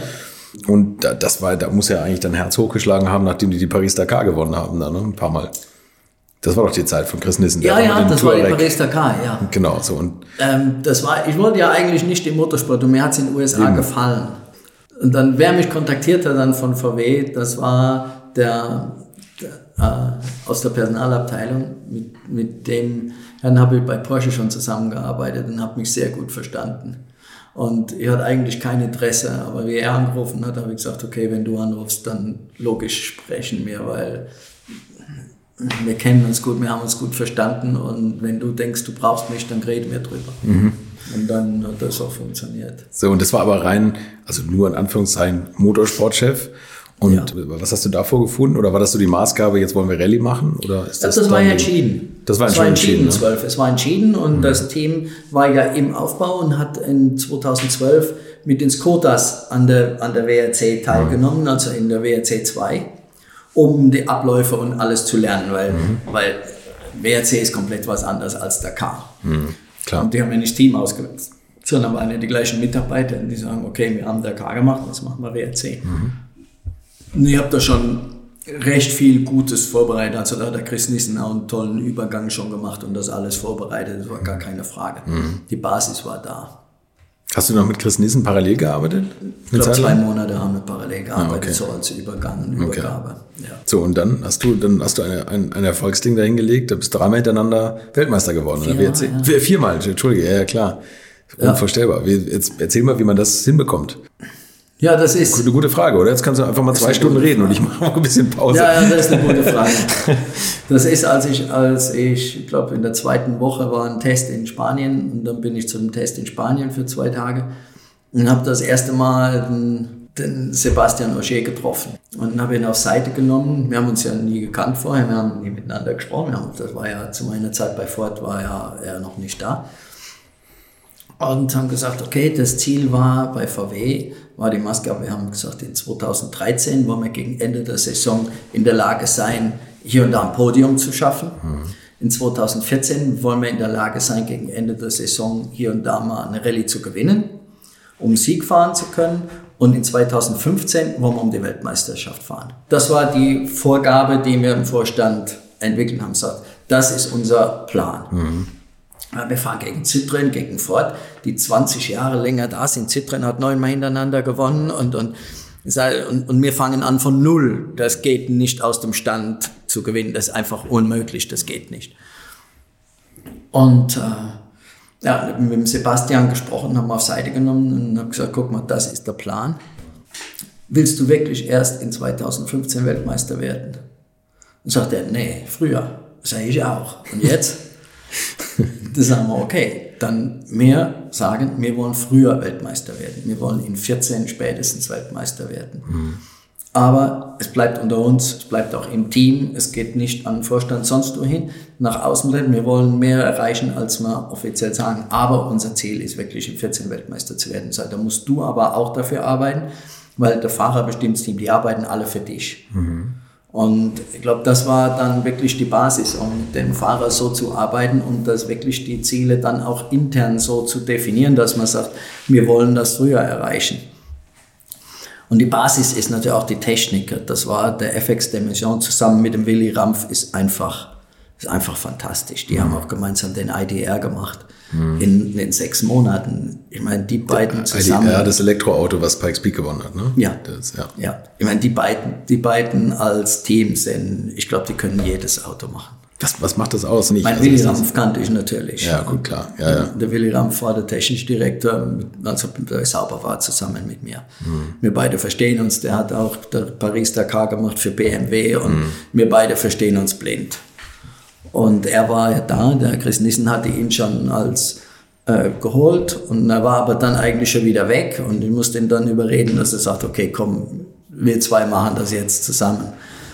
Und er hat sich sehr gut mit dem FX vertragen. Der FX Dimension ist ein, ist einer der besten Ingenieure, die mir je begegnet sind und auch einer der erfolgshungrigsten und einer der also wirklich detailliertesten. Der hat bei der Rallye, wenn die Autos auf einer Verbindungsetappe waren und nichts zu tun waren, hat der Homologationspapiere von allen Autos studiert. Ich bin überzeugt, der hat die Konkurrenzfahrzeuge besser gekannt als die Ingenieure von Citroën oder von Ford. Bin ich absolut überzeugt. Tatsächlich, Der hat okay. jede Schraube von jedem Auto gewusst. Und das ist natürlich, äh, der ist wirklich besessen, um das Beste zu machen. Okay. Und das in Kombination, er kam aus der Rallye und der, und der Willi aus der Formel 1 und die Kombination, das Rallye und Formel 1 zusammenzubringen, war das, glaube ich, das Erfolgsgeheimnis für, für den guten Polo WRC. Eigentlich interessant, weil Formel 1 wirkt laienhaft so anders von der Technologie her als Rallye, aber scheinbar ist, wenn man Spitzenleistung erreichen will, ist es egal, ob Formel 1 oder Rallye. Ne? Ja, ich glaube, das, das, ist, egal. Die Motivation muss die gleiche sein und die Technologie dahinter. Ja, ich glaube, es geht mehr um die, um die, äh, um die Angehensweise, wie hm. man das macht. Hm ja, wie man das macht, wie man die Leute motiviert. Man, es ist ja nicht, ist heute nicht mehr so, dass ein technischer Direktor alle Ideen hat, sondern er muss das Team so führen, dass die Ideen aus dem Team kommen und dann entscheiden können, welche Ideen setzen wir um und welche passen zusammen mhm. und dann ein Auto zu haben. Mhm. Das ist, ist, ist eher heute die Kunst als ein, ein Genie zu haben, das ganze Auto denkt und macht. Ja, ja es geht mehr um die, mehr um die Entscheidungs, um die, um das Verständnis für die Technologie, um zu sagen, die, die Idee verfolgen wir und die Idee verfolgen wir nicht. Hm, ganz interessant, aber vielleicht war das sogar immer schon so. Und man hat das man ja, hat wahrscheinlich lange so getan, als, als wäre es ein Kopf, der über allem steht. So ja, ist natürlich in der Presse ist dann immer einer. Genau, oder? Ist dann, ist dann der, der, ja, ist der Adrian Newey. Adrian Newey, wollte ich dann sagen, ja, genau. Der, aber der macht ja auch nicht alles alleine. Der ne? macht auch in seinem Reißbrett. Ja. Genau. So, und dann habt ihr es geschafft. 2013 kamen dann schon die Erfolge. Ja, ja, das war dann.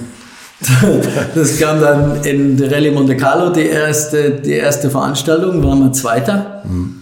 Und ich so, wow, das, das so geht. Aber Rallye Monte Carlo kann man, wir haben gesagt, die ersten drei Rallyes sind alles so, da kann man nichts drauf geben. Das zeigt nicht den Stand vom Auto. Die Rallye Monte Carlo ist Glück. Mhm. So ist keine andere Rallye. Mhm. Da kann man Glück haben, kann man Pech haben. Reifenwahl ist schwierig, Wetter ist schwierig. Das zeigt nicht, ob man wirklich gut ist. Okay. Dann kommt Schweden. Schweden ist die einzige Rallye auf Schnee. Mhm. Ist genau das Gleiche. Wenn ein Auto da gut ist und man gewinnt, heißt das nicht, dass man anschließend gut ist. und dann haben wir Schweden gewonnen. Ja, okay. Und dann war gleich und die dritte Rallye war Mexiko. Ja. Und Mexiko ist, ja, man ist auf bis zu über 2000, 3000 Meter Höhe. Äh, und es ist Übersee, das ist auch eine, eine Rallye, von die, die man nicht als so generelle Rallye bezeichnen kann. Das ist selbst, wenn man da gewinnt, heißt es nicht, dass man das beste Auto hat. Und so haben wir immer gesagt, okay, Monte Carlo Zweiter, ja, haben wir Glück gehabt haben wir Glück gehabt. Schweden haben wir gewonnen, dann die zweite Rallye. Das heißt toll, aber wir müssen weiter arbeiten, das heißt noch gar nichts. Dann kam Mexiko, haben wir gewonnen, haben gesagt, ja, die wirkliche Probe kommt erst in Portugal. wann, wann hat Winterkorn angerufen und gesagt, ich will dieses Jahr Weltmeister werden? Ah, der hat gar nicht angerufen. Also, wir okay. haben immer gesagt, wir werden nicht Weltmeister. Also, nein, nein, ist alles, ist alles, ist alles Glück, ist alles Glück. und dann, als wir Portugal gesagt, Portugal ist das erste, ist eine harte Rallye, ist vom Gelände her schwierig, ist, äh, ist auf Meereshöhe und das ist eigentlich eine, eine Rallye, wo, wo man sagt, das ist eine typische Rallye. Eine harte Rallye, aber eine typische Rallye. Und wenn man in Portugal gut ist, dann, dann können wir mal nachdenken, was wollen wir dieses Jahr erreichen. Okay. Ja, und dann war Portugal auch gut. Und dann haben wir gesagt, okay, dann haben wir intern gesagt, okay, also jetzt haben wir das alles gemacht, jetzt das geben wir jetzt nicht mehr aus der Hand. Da entwickelt sich doch sicherlich auch so ein Team Spirit, der. Oder? Ja, wir haben auch immer gefeiert. Wir haben gesagt, Siegen darf nie normal sein. Und als wir die erste Rallye, wir haben gesagt, wir machen immer irgendwas Besonderes. Wenn wir eine Rallye gewinnen sollten, wir haben ja angekommen 13, okay, wenn wir, wir gewinnen keine Rallye. Also haben wir gesagt, wir machen was richtig, was Besonderes. Und dann haben wir Schweden gewonnen, dann haben wir eine alte Brauerei in Hannover gemietet und wir haben immer mit allen gefeiert. Mhm. Also nicht nur das Rennteam. Wir haben natürlich dann, wenn wir Rallye gewonnen haben, abends mit dem Team, wir haben immer abends besonders mit dem Team zusammen gegessen. Mhm. Immer, ob wir gewonnen haben oder nicht gewonnen haben, mhm. immer. Mhm. Und äh, natürlich ist die Atmosphäre anders, wenn man gewinnt oder wenn man nicht gewinnt. Und äh, dann, wir haben aber immer dann zu Hause gefeiert, mit allen. Ich sage, da ist die Putzfrau dabei, da ist, da ist jeder dabei. Und das geht, das ist der Erfolg von jedem und nicht nur von denen, die bei der Rallye dabei sind. Und dann haben wir eine super Feier gemacht mit Live-Musik. Haben gesagt, wir gewinnen das eh, wir gewinnen nur eine Rallye, die müssen wir richtig feiern. dann Mexiko gewonnen, dann haben wir ein, Mexi mexikanisches Restaurant gebucht und reserviert für den Abend und haben mit allen 220 Mann 220 Leute, okay, da gegessen und getrunken und wirklich hm. und, und wir haben also dann, dann sind irgendwann die Finanzler gekommen und haben gesagt, so geht das ja nicht weiter. nicht jedes Mal Halligalli machen, nach jeder Rallye, wenn ihr alle gewinnt. Ich habe gesagt, das muss sein, weil gewinnen muss immer anders sein als nicht gewinnen. Wenn mhm. für ein Team gewinnen das gleiche ist wie nicht gewinnen, mhm. dann fehlen die letzten 10%, um gewinnen zu wollen. Ich sage, das muss das Erlebnis sein, dann passiert was. Und wir haben dann nicht immer riesen Feiern gemacht, sondern dann gab es ein T-Shirt für jeden, dann gab es ein Modellauto für jeden. Aber es, dann haben wir mal einen Currywurstwagen von VW Wolfsburg kommen lassen und mittags gab es für jeden eine Currywurst oder im Sommer der Eiswagen und jeder hat ein Eis gegessen. Mhm. Dass immer das Zusammenhaltsgefühl war, auch der Finanzler und der Controller sind beteiligt. Mhm. Und wir haben immer nur alle gemeinsam gefeiert. Und es war nie gewinnen, war immer anders als nicht gewinnen. So, und dann war es irgendwann auch normal, ne? dass man, dass immer irgendwelche Partys waren, weil ihr einfach dauernd gewonnen habt. Ne? Ja, ne, war, wir haben es nie gemacht, dass es normal ist. Ähm, ja. ja. und im ersten Jahr gab es eine, ähm, war die Rallye Griechenland, da hat, haben wir gewonnen und Citroën hat gegen uns protestiert. Und wir hatten keine Ahnung, keine Ahnung warum. Mhm. Und dann kommt, ich glaube, ein Journalist glaube, war der Rainer Kuhn ist zu mir gekommen und sagt, weißt du, dass gegen Audi hier mal protestiert wurde? Ich weiß gar nicht mehr, wer da, wer war da der Motorsportdirektor? Und äh, die haben den Protest verloren. Und der Piesch ist am, und der Rennleiter von Audi, der hat sich unter dem Auto gelegen, hat sich die Hand verbrannt, war im Krankenhaus. Und der Piesch ist am nächsten Tag ins Krankenhaus, hat den Blumenstrauß gebracht und hat ihn gefeuert, weil er den Protest verloren hat. War das nicht Walter Treser? Ich glaube, war, glaub, war der Treser. Und dann, dann habe ich gesagt, oh, super, dass du mir das sagst, jetzt gerade von der Protest reingekommen ist und ich muss gleich zur Verhandlung. so, du wirst mir sagen, morgen bin ich meinen Job los, wenn das jetzt da nicht funktioniert. Ja. Und dann ist er zum, dann ist er zum, zum Sven Smets, der Teammanager war, ist der Rainer hingegangen und hat gesagt, äh, vor der, vor der Verhandlung, und hat gesagt, Sven, ich glaube, du kennst deinen Chef noch nicht, aber nach der Verhandlung, dann wirst du den kennen. Hat er gesagt, was meinst du damit? Ich sage, warte ab, warte ab.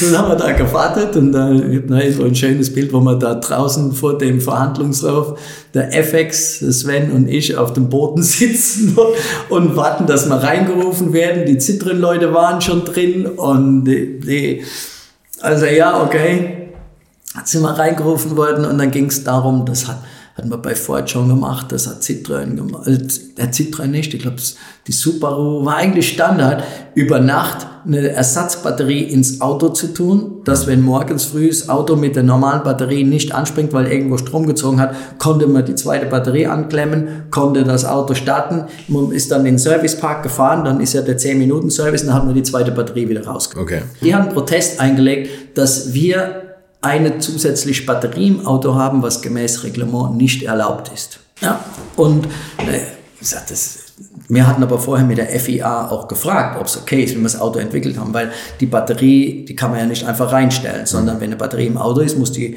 auch wenn es Ersatzteil ist, muss die richtig gesichert sein. Klar, ne? ja. Das ist ja sonst ist gefährlich. Auch wenn es nur über Nacht drin ist. Mhm. Und das war alles abgenommen. Die haben trotzdem Protest eingelegt. Und dann sind wir rein und dann sage ja, gegen den und den und den Artikel ist eine Batterie zu viel im Auto. Dann habe ich den Artikel angeguckt und habe gesagt, der Artikel sagt nichts. Das war irgendwas Nummer, Nummer A, Zahlen Nummer A. Ich habe gesagt, da steht nichts über Batterie und Anzahl Batterie. Das steht im B. Dann sagen sie, ah ja, sorry. Ich sage, nee, nee, nix sorry. Das sei der Protest gegen den Artikel Nummer A. Und jetzt könnt ihr hier nicht einfach sagen, okay, jetzt nehmen wir Artikel B, in dem schriftlichen Protest von Citren steht gegen A. Und die meinen gegen eine zusätzliche Batterie und es ist A. Können wir jetzt gehen? Das, nein, nein, nein, so schnell geht das nicht. Aber bitte ins Protokoll nehmen, das ist ein Formfehler. Sie haben gegen A protestiert, meinen B. Und damit ist für mich die Sache eigentlich schon erledigt. Und dann und dann kommt als nächstes, sagen sie, ja, aber es ist nur erlaubt, es steht in dem Artikel, es dürfen nicht mehr Batterien im Rallye-Fahrzeug sein, als im Serienauto sind. Und dann sage ich, ja, aber erstens ist es Verständnis im Reglement sind angeschlossene Batterien. Mhm. Ja, ein Ersatzteil. Ich darf jederzeit ein Ersatzteil mitnehmen, mhm. wenn es richtig ist. Mhm. Nein, es geht hier nach Anzahl der Batterien da habe ich gesagt, um wie viele Batterien geht's? Wie viele haben wir eurer Meinung nach im Auto? Sagen ja, zwei.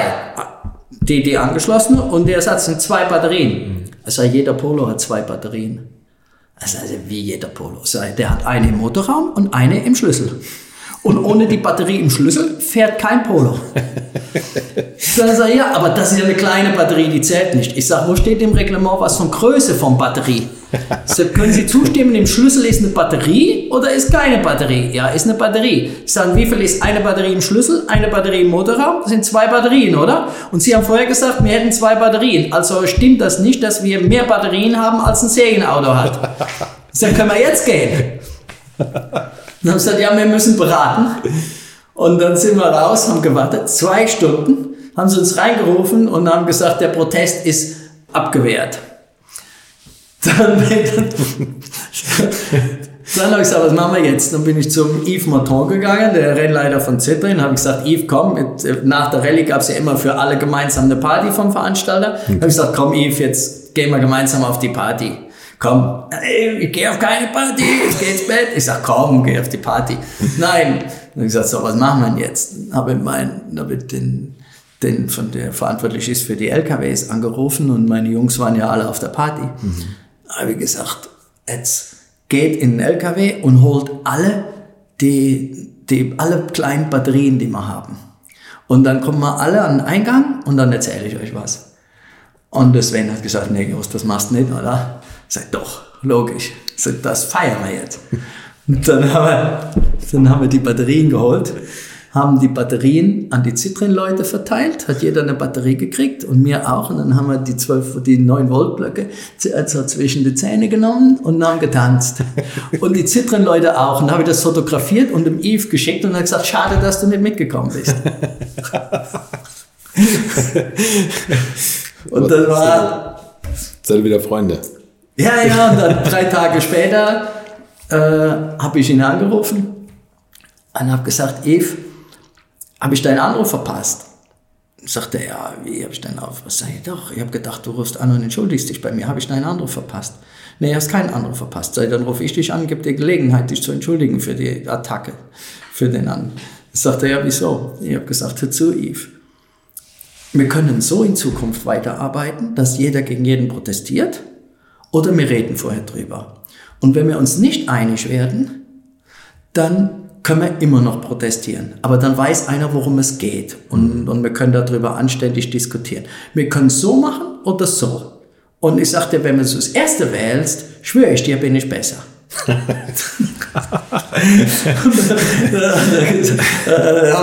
hat er gelacht. Dann haben wir gesagt, okay, wir sind uns einig, wir machen, wir machen den, den, zweiten Weg, so einwandfrei.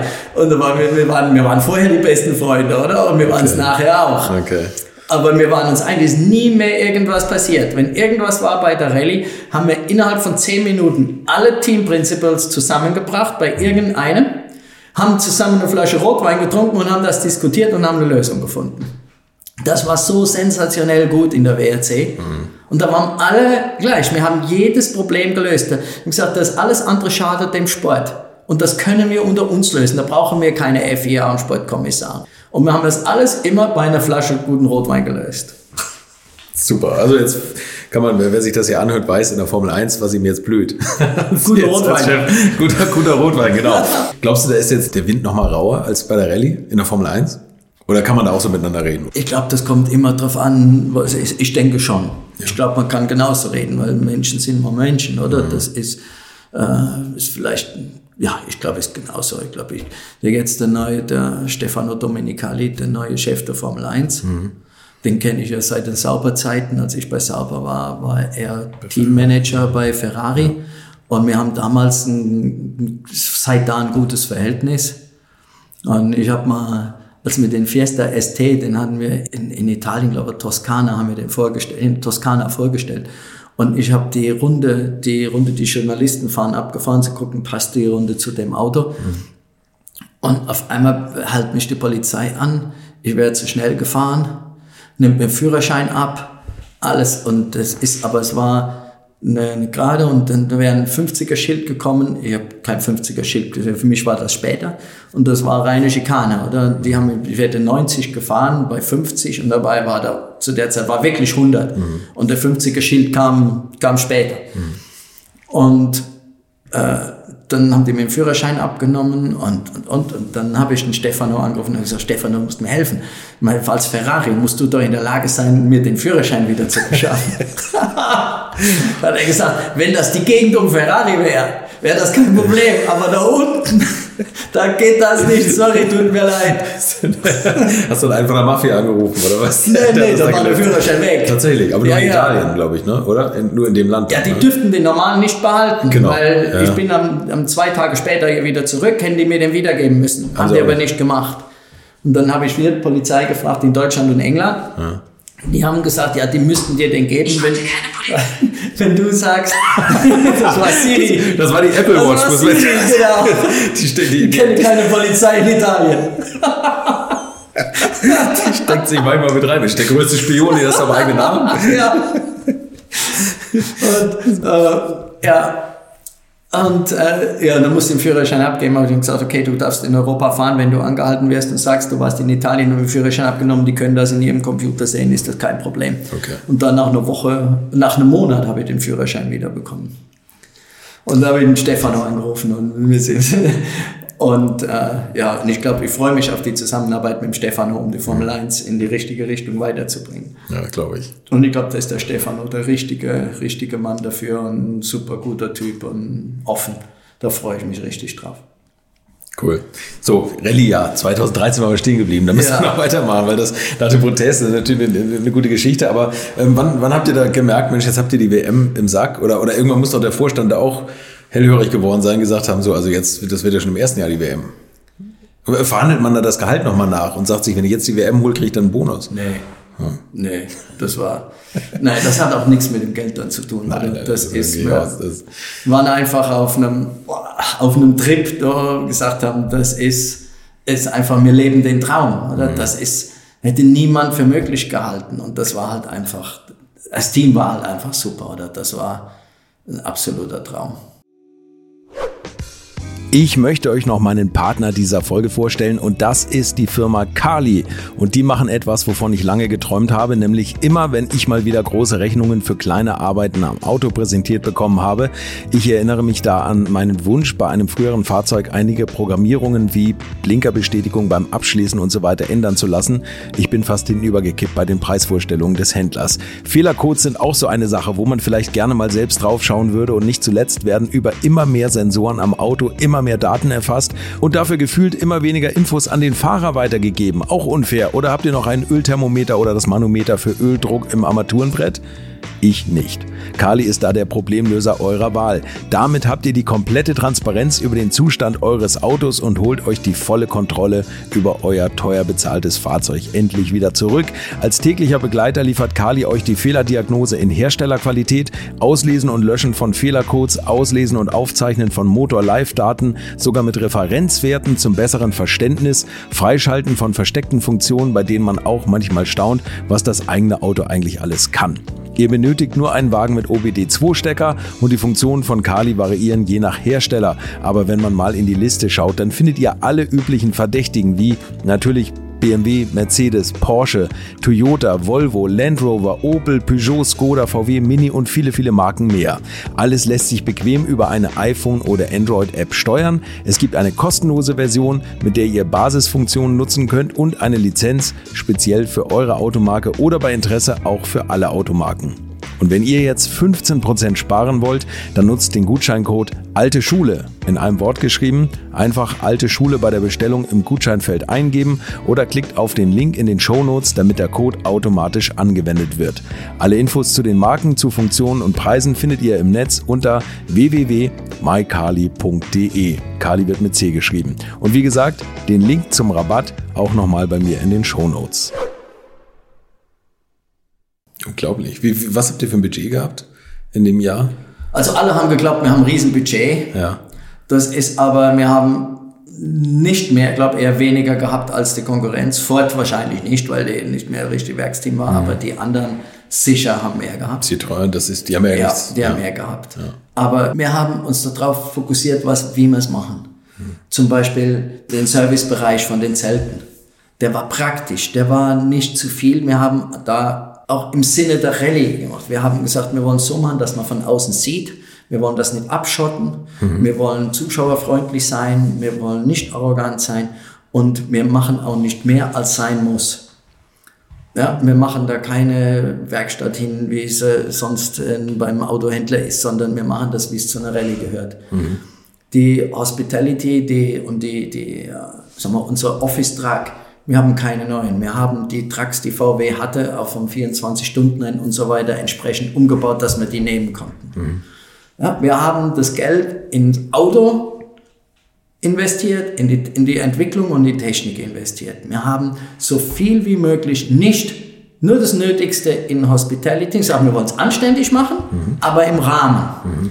Ja, und die Büros, die wir haben, das waren jetzt nicht neu konstruierte LKWs, sondern wir haben das genommen, was wir hatten und haben das so gemacht, dass es für uns taugt. Und haben das Geld eben für das investiert, was uns schneller macht.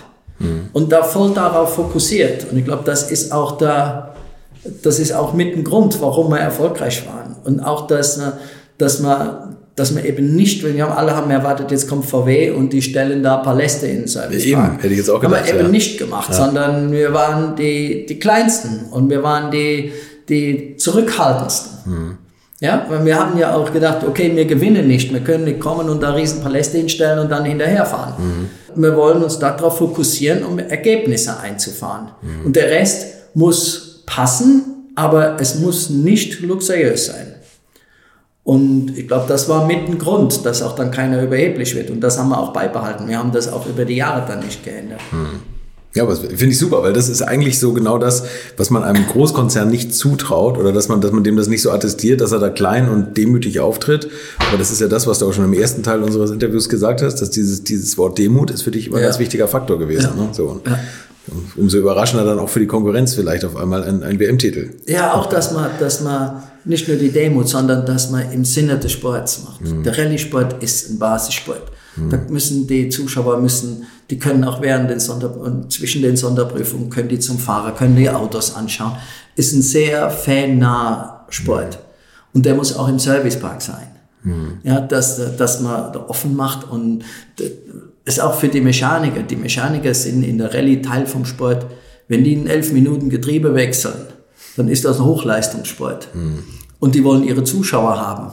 Ja, und für die ist es wirklich das Beste, wenn die äh, wirklichen Autos in der Zeit repariert haben und jeder Handgriff sitzt und da stehen hunderte von Zuschauern drei Meter weg und applaudieren, wenn das Auto fertig ist. Ich meine, das ist für, für die Mechaniker Gänsehaut, riesig, ja, da kriegt klar, man Gänsehaut, klar, das ist riesig, ja, oder? Und das muss gehört zum Sport dazu und nicht abschotten, sondern sagen, wir sind Teil, wir wollen die Leute zu uns holen, wir sind Teil davon. Ich bin auch mit Motorrädern immer zur Sonderprüfung gefahren, weil ich bin ja sonst nie zum Motorradfahren gekommen. Mhm. Jetzt haben wir von Ducati zwei Motorräder immer mitgenommen und so, die Teamchefs fliegen mit dem Hubschrauber irgendwo ein zu der Sonderprüfung. Ich bin mit dem Motorrad gefahren. Ich sage, so komme ich wenigstens zum Motorradfahren, stehe in keinem Stau, kann überall hinfahren, nicht nur auf die Hubschrauberplätze, wo ein Hubschrauber landen kann, sondern kann überall hin.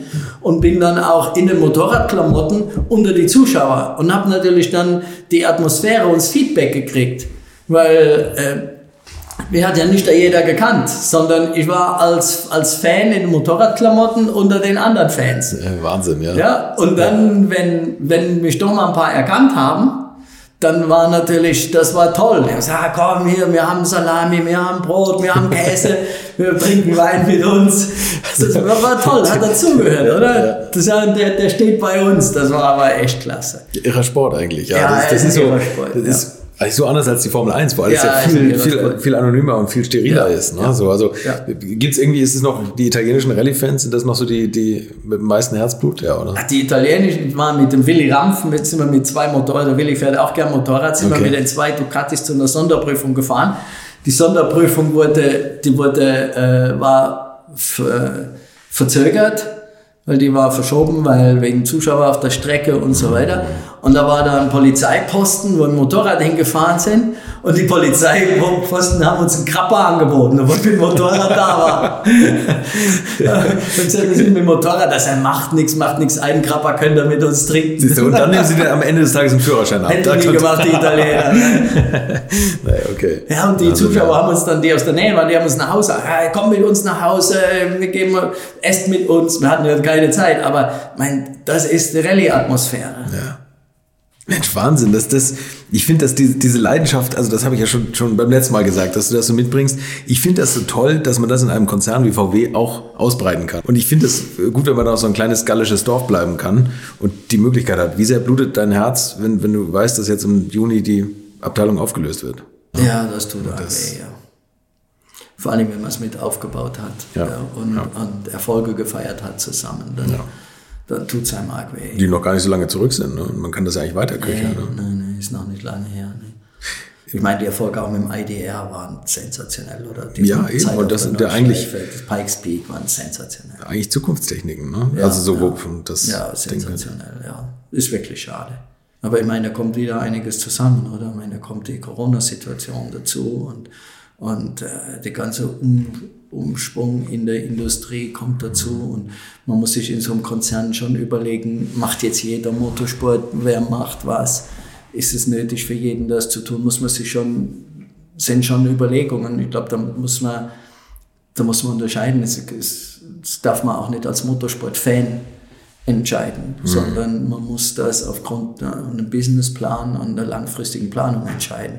Glaubst du, nicht, dass der Motorsport immer noch die Emotionalität der Produkte auflädt? Oder dass das immer Doch, noch ein wichtiger Faktor schon. ist? Das glaube ich schon.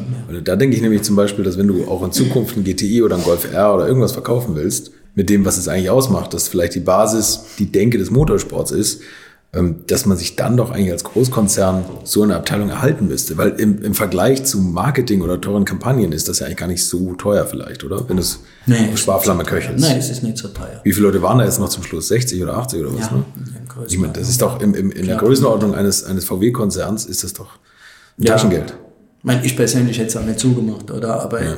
Äh, ich war auch bei den Diskussionen nicht dabei, wo entschieden worden ist, das zuzumachen. Mhm. Und wenn man nicht dabei ist, kann man schlecht sagen, ist die Entscheidung richtig oder falsch. Ja, klar. Da, klar. da fehlt mir der Hintergrund dazu. Mhm. Oder? Dann muss man, ist halt so. Mhm. Die VWR-Geschichte ist aber eine andere, eine andere Sache gewesen. Ne? Also eine ja, hat eins mit dem anderen also eigentlich nichts zu tun. Aber siehst du das gerade als, als ehemaliger VWR-Chef, also R-Spartenchef, dass das schwierig wird, den Produkten noch diesen diesen sportlichen Hauch mitzugeben, wenn der motorsportliche Hintergrund in der eigenen Firma fehlt? Ja, das ist sicher schwierig, aber man muss sehen, wo geht die Zukunft hin? Ist die mhm. Zukunft, ähm, also was, was wollen die jungen Leute? In, haben die noch eine Kaufentscheidung wegen Motorsport? Haben die noch die emotionale Bindung an ein Auto? Mhm. Ist ja meine Tochter ist 23, die hat das. Mhm. Mein Sohn ist 17, der hat das nicht mehr. Tatsächlich? Der hat das nicht, nee. Okay. Nee. Der sagt nicht mal, ich habe jetzt keine Zeit, einen Führerschein zu machen. Ich habe andere Prioritäten. Führerschein mache ich, wenn ich ein Auto brauche. Ja, das ist, das ist, ist anders heute. Hm. Das ist anders. Und ich glaube, das ist, man muss sehen, in welche Richtung das geht und sagen, wie, welche Rolle spielt dann der Motorsport. Ich glaube schon, dass der Motorsport in Zukunft eine Rolle spielt. Das sehe ich auch, dass ich das Angebot von Williams angenommen habe, ist, ich habe mit den, mit den Besitzern diskutiert. Ich sage, mir geht es nicht darum, jetzt einzig und allein ähm, bessere Ergebnisse zu fahren und vom, 9, vom 10. auf den 9., 8., 7. und irgendwann vielleicht auf den zweiten, dritten Platz zu kommen. Mhm. Sondern ich glaube, dass der Motorsport eine soziale Aufgabe hat, auch in der Gesellschaft. Weil die Motorsportfans, und ich denke speziell die Formel 1-Fans, sind nicht die, die jetzt speziell nachhaltig denken. Ja? Und ich glaube, da kann die Formel 1 hat eine Aufgabe da, ihre Fans auch auf, sagen, auf Nachhaltigkeit zu bringen. Um zu sagen, es geht nicht über Verbote, sondern es geht über, es geht über, über ein anderes Verhalten, das durchaus genauso schön ist, ansprechend ist und emotional ist, wie das, was ihr gewohnt seid. Mhm. Und ich glaube, da hat die Formel 1 eine, eine gesellschaftliche Verantwortung, die sie im Moment noch nicht so wahrnimmt. Mhm. Und, und das sehe ich als Ziel auch. Und ich glaube, dass Williams ist prädestiniert dafür, weil Williams ist Historiker und wir stehen alle zu der Historie. Es war, ja. war sensationell, oder? Und ich verehre den Frank Williams und, und übrigens auch die Claire. Ich habe ein paar Mal mit ihr schon gesprochen. Mhm. Die ist, die ist, eine, ist eine wirklich tolle Persönlichkeit. Und wir werden auch bei Williams ganz klar die die Geschichte behalten und stehen dazu und die ist toll. Nur es muss in die nächste, es muss jetzt Williams 2.0, sagen wir so, geben, ja, wo ja. Williams weiterhin eine Führungsrolle in der Formel 1 hat, auch wenn sie jetzt nicht vorne eine Führungsrolle jetzt in der Performance im Moment haben, mhm. aber eine Führungsrolle in, im gesellschaftlichen Gedanken durchaus übernehmen können. Und das ist mir wichtig bei dem, bei dem neuen Job. Genauso wichtig wie, wie das Team nach, als von den Ergebnissen nach vorne zu bringen. Glaubst du eigentlich, dass das richtig ist, ähm, auf so viele Rennen zu setzen? Das ist ja die, die Masse an Rennen, das ist ja unfassbar eigentlich. Ja, ist fürs Team schon schwer. Ja, stell ich mir auch so vor. Man muss auch sehen, wie man das organisiert, wenn das so ist, dass, dass man kann nicht das gleiche Team, können keine 23 Wochenenden. Das sind ja für die keine Wochenende, das sind ja Wochen ja, ja. unterwegs ja, sein. Da muss man sehen, wie man das organisiert. Mit Zeitverschiebung, diesem ganzen Trara. Ja, also ist schon, ist schon unfassbar. Sehr, Alle reden, also ich, ich würde eher sagen, wahrscheinlich ist es hilfreicher, wenn man mehr, ein paar mehr Tage im Windkanal zulassen würde und ein paar Reisetage weniger. Ne? Also ich finde die, die Rennen. Ja gut, für, für, für die Tage im Windkanal sind natürlich äh, von der Kommunikation nichts wert. Nee, das ist klar. Ja, kommunikativ, ist klar, ja. es ist nur die Zeit wert, wo die Autos, in der die Autos fahren. Ja, und, und äh, damit, je mehr das, die Autos zu sehen sind und fahren, umso mehr steigt natürlich der Wert. Mhm. Ja, und es muss ja auch, man muss auch finanzieren. Ich meine, die Rennen sind teuer, aber man muss auch entsprechende Sponsoren haben, um das Team zu finanzieren. Mhm. Und ich glaube, ich habe glaube das erste Mal schon gesagt, ein Sport ist nur nachhaltig, wenn, wenn, äh, wenn das Team das Geld verdienen kann, dass es mehr Geld verdienen kann, als es braucht, um an den Rennen teilzunehmen. Mhm ja, und für klar. die Entwicklung. Nur dann ist ein Sport gesund. Und da ist er im Moment nicht. Also muss man daran arbeiten. Und mehr Rennen tragen natürlich dazu, dass es mehr, mehr Möglichkeiten für die Vermarktung gibt und damit mehr Möglichkeiten, äh, Geld zu bekommen. Mhm. Ja, und man kann mehr Fans erreichen, weil man in mehr Ländern ist und so weiter. Also ich glaube, es ist, gilt da abzuwägen, was kann man dem Team zumuten, wie kann man das organisieren und äh, auch, wie kann man die Rennwochenenden gestalten? Mhm. Sind die länger, sind die kürzer?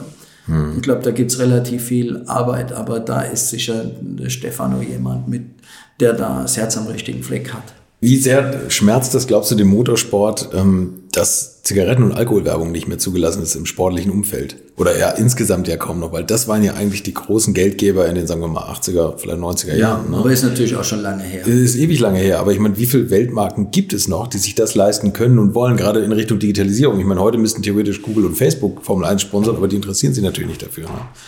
Ja, vielleicht kommt das noch. Oder das ist, äh, ich glaube, dass es immer noch genug gibt. Es kommt auch darauf an, was ist, wo, wofür steht die Formel 1. Wenn man sieht, die Formel E hat Sponsoren, mhm. hat auch viele Sponsoren. Und ich glaube, dass die Firmen, die großen Firmen, müssen, können nur noch in was investieren und sich darstellen, was, was, was nachhaltig ist, mhm. was auch ihrem ihrem Ziel der Firma entspricht, wo man sagen kann, eins und eins ist drei und, und äh, nicht einfach nur Geld geben. Ich glaube, das ist schon lange nicht mehr so. Aber ich denke, es ist jetzt noch mehr extremer zu gehen auf die, auf die Sache, welche gesellschaftliche Verantwortung hat das. Und ich glaube, mhm. Corona tut da auch relativ viel im Verhalten der Menschen und sagt, was, ja. was gibt's für gesellschaftliche Verantwortungen? Mhm. Ja, allein mhm. die, die Reisebeschränkungen und, und, und ist, eine, ist ein gesellschaftliches Thema ja, und sagt, ist das jetzt mich, mir individuell, ja, mir stinkt das, ich würde gern das, aber habe ich eine gesellschaftliche Verpflichtung. Mhm. Und ich glaube, da werden sich auch die Firmen werden sich mehr und mehr bewusst, welche gesellschaftliche Verpflichtungen sie haben. Und das muss die Formel 1 genauso. Ja, schon eine ganz schöne Aufgabe jetzt, glaube ich. Ne? Also gerade einen Rennstall zu leiten, auch unter dem, unter dem Gesichtspunkt von Corona, also mit diesen ganzen Beschränkungen. Ich habe eben schon kurz drüber gesprochen, ab 1. Februar solltest du in England anfangen ob man da überhaupt anfangen kann. Ne? Ist schon mal ein Thema. Ne? Und wie ja. man seine Mitarbeiter kennenlernt, wahrscheinlich eher per Zoom als persönlich. Ne? Ja, das ist sicher eine ganz andere Herausforderung, als normalerweise wäre. Mhm. Ähm, und ja, ich glaube, jeder hofft, dass das Gröbste bald vorbei ist und dass man wieder zu einem normaleren Leben kommen kann. Und ich meine, das gilt im Moment für jeden. Die Situation ist extrem schwierig. Ja. Man muss das Beste, das Beste draus machen. Wahrscheinlich schon. Und das Beste bei VW, da haben wir jetzt eigentlich alles durch irgendwie. Du hast die, die WM-Titel ähm, nochmal wiederholt, gleich dreimal hintereinander. Also viermal hintereinander, ja. dreimal dann nochmal noch mal wiederholt. Hast du da mehr Druck gemerkt eigentlich? Also ich habe den Druck gemerkt, wenn man mal eine Rallye nicht gewonnen hat, was ja nicht oft vorgekommen ist, ja. dann war es sofort Weltuntergangsstimmung. Tatsächlich. Ist das Könnt so? ihr jetzt nicht mehr gewinnen? Was ist denn da los? Passiert das jetzt wieder? Welcher Druck war schlimmer? Von der Presse? Presse überhaupt nicht. Oder von der Presse überhaupt nicht. Ich glaube, die Presse war froh, wenn wir mal nicht gewonnen haben. Oder? ja, Verstehe ich um auch. spannender zu machen. Ne? Ja, der ja, Schottot ist mal zu mir gekommen während der Rallye als FIA-Präsident hm. und sagt, sagt Jost, uh, you're winning too much. und da habe ich gesagt, Jean, go to the others and tell them you're losing too much. ich sage, hat dir das einer gesagt, dass du bei Ferrari warst? Äh, nee, ich sag, dann sag mir das auch nicht. Ja. Ich sag, du kannst mir doch nicht vorwerfen, dass, dass wir hier einen guten Job machen. Ich sag, geh zu den anderen, und sag, sie sollen mal, sollen mal eine Schippe zugeben. Das hat er verstanden. Okay, ist er, ist er nicht mehr gekommen, ja? nee, das hat er verstanden, ja. Wärst du eigentlich bei der Rallye für längere Prüfungen wieder, wie, wie es früher mal der Fall war? Oder diese Nachtfahrten, weil der Roll schwärmt da ja immer so von, dass er stundenlang nachts durch, allein durch den Wald gefahren ist. Und, und äh, also das, dass das heute ja alles eher so Sprintrallyes sind, wenn man es genau nimmt. Ja, ich meine, von der Sicherheit her geht das eben nicht. Ja. Meine, eine Sonderprüfung muss abgesichert sein gegen die, für, mhm. für die Zuschauer. Mhm. Und das geht eben nicht auf 100, 150 Kilometer. Ja, klar. Ja, das geht, wenn man irgendwo, vielleicht geht's bei der, bei der Safari noch, wenn man, oder bei der, bei der Dakar geht's auch, wo man durch die Dünen fährt, wo, wo weit und breit kein Zuschauer ist. Ja, ja. Aber wenn man die Rallyes fährt, äh, dann, dann geht das nicht mehr sicher darzustellen, wenn man so lange, stundenlange Sonderprüfungen fährt. Mhm ja, in, in zivilisierten Gebiet geht das nicht. Ja. Ach, das ist alles kompliziert geworden heutzutage, oder? das war nee, das ist, man, man muss halt vereinfachen. Mhm. Ja, man muss vereinfachen, das geht. Man muss es für den Zuschauer einfach verständlich machen. Und nicht nur für, für die speziellen Rallye-Fans. Ja, das ja. ist genau ja. wie, wie Biathlon wurde verständlich gemacht für die Allgemeinheit, dass jeder versteht und Freude dran hat. Und das war früher war es ein Insidersport. Ja, stimmt, das stimmt. Ja, und wenn man einen Sport haben will, der eben die Aufwendungen hat, der die Reisekosten hat, der das alles hat, dann muss es, dann muss es, darf es kein Insidersport sein, weil sonst lässt er sich nicht finanzieren. Mhm. Und das gilt auch für die Hersteller. Für die Hersteller geht es nicht, einen Insidersport zu machen, sondern es muss ein Sport sein, der für jeden attraktiv ist und den auch jeder verstehen kann. Ich bin gespannt, ob das mit der, mit der Formel 1, ob die, die Zuschauerzahlen mal wieder, wieder steigen. Aber da müssen natürlich auch irgendwelche Helden kreieren. Ne? Also ich bin gespannt mit Sebastian Vettel jetzt zum Beispiel, ob der bei ersten Martin was reißt. Also ja, spannend. Ich, ich ja. hoffe es ehrlich gesagt. Spannend, ja. Du warst ja dann schon mal bei der, in der Formel 1 2016 bei McLaren. Ja, das, das war ein kurzes Gastspiel. Was war das? Das war ein ganz kurzes Gastspiel. Aber das war im Endeffekt immer, glaube ich, dein, dein Wunsch, einmal komplett Teamchef zu sein, oder? Nee, oder eigentlich nicht. Nee? Nee. Ich meine, ich war bei, bei Volkswagen war ich komplett Teamchef. Nee, aber, aber bei der Formel 1 nochmal. Äh, auch nicht. Mein Ziel war nicht, in die Formel 1 zu gehen. Okay. Nur als ich dann die Möglichkeit hatte, Teamchef von McLaren und Ron Dennis, ich habe Ron Dennis immer bewundert. Mhm. Ich habe das erste Mal zu tun gehabt, als wir im Supercup wenn den Mika Häkkinen als seinen, vom, seinen Fahrer haben wollen, mit 93 mit Max Weldi mit ihm zu tun gehabt. Und ich war eigentlich immer begeistert und ich war immer McLaren, McLaren-Fan, Williams-Fan, Ferrari-Fan. Ich habe ja, ich hab beim ersten Mal gesagt, ich habe mein Taschengeld immer ausgegeben, um nach England noch Autogramme zu fahren. Ja. Und ich sage, das ist der Traum eines jeden Jungen, der sich für Motorsport interessiert. Ich hätte mir nie vorstellen können, dass dass sie das jemals die Möglichkeit hätte. Nie. Auch ja. als Volkswagen Motorsport ist, ist McLaren Formel 1, nein, ist, ist, ist was ganz was anderes, ja. oder? Das ist emotional ja. was anderes. Und wenn man die Möglichkeit hat und, und man kann mit dem Ron Dennis drüber sprechen und äh, der möchte das wirklich, dann ist das eine Sache, wenn man Motorsport, ein Motorsportler ist, dann, dann kann man einfach nicht Nein sagen. Mhm. Egal wie groß das Risiko ist, aber das muss man einfach machen. Wie, wie, war, die, wie, wie war Ron Dennis als Typ? Also ich, glaub, ah, ich bin mit ihm super zurechtgekommen. Ich ja. habe ihn bewundert und wir zwei sind hervorragend zurechtgekommen. Okay. Weil er hat gesagt, das Formel 1-Team, um wieder erfolgreich zu werden, muss man anders arbeiten, als ich in der Vergangenheit gearbeitet habe. Und ich brauche okay. jemanden, der moderner arbeitet. Okay. Und er hat gesagt, Jost, du hast alle Freiheiten, aber wenn du irgendwas Gravierendes entscheidest, sag mir vorher Bescheid, ich möchte keine Überraschung haben, sag mir Bescheid, dann diskutieren wir drüber, aber du entscheidest dann. Hm, okay. Und das hat er auch gemacht.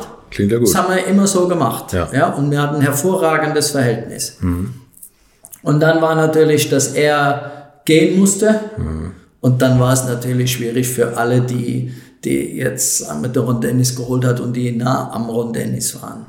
Obwohl es da jetzt keinen Grund gab. Aber, aber ist natürlich dann immer eine schwierige Situation. Also im Endeffekt hat es auch eine Finanzfirma, glaube ich, übernommen, oder? oder? Das war äh, damals, ja, die, die, die Bahrainis haben das übernommen. die, die hatten ja 50 Prozent gehabt, der Monsieur Rocher hat 25 gehabt und Veron hat 25 gehabt.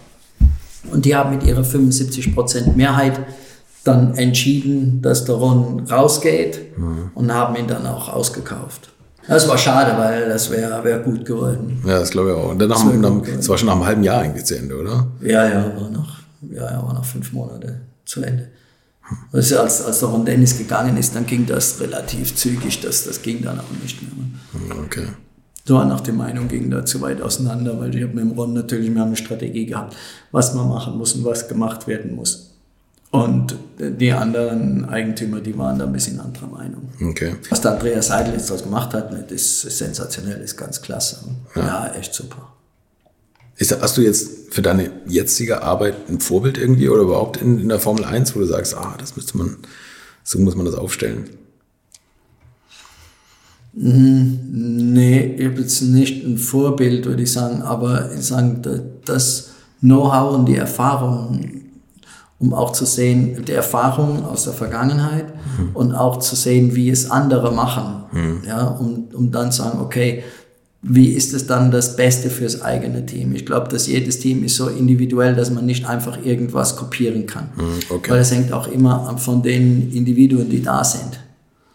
Ja, wobei man eine Organisation nicht ausrichten darf auf Leute. Aber man darf auch nicht ignorieren die Leute, die man hat. Ja, und äh, das muss man jetzt mal sehen, wie auf jeden Fall die jetzige Organisation ist recht kompliziert und ich bin immer für relativ einfache Organisationen, einfache Autos und alles, was man versteht.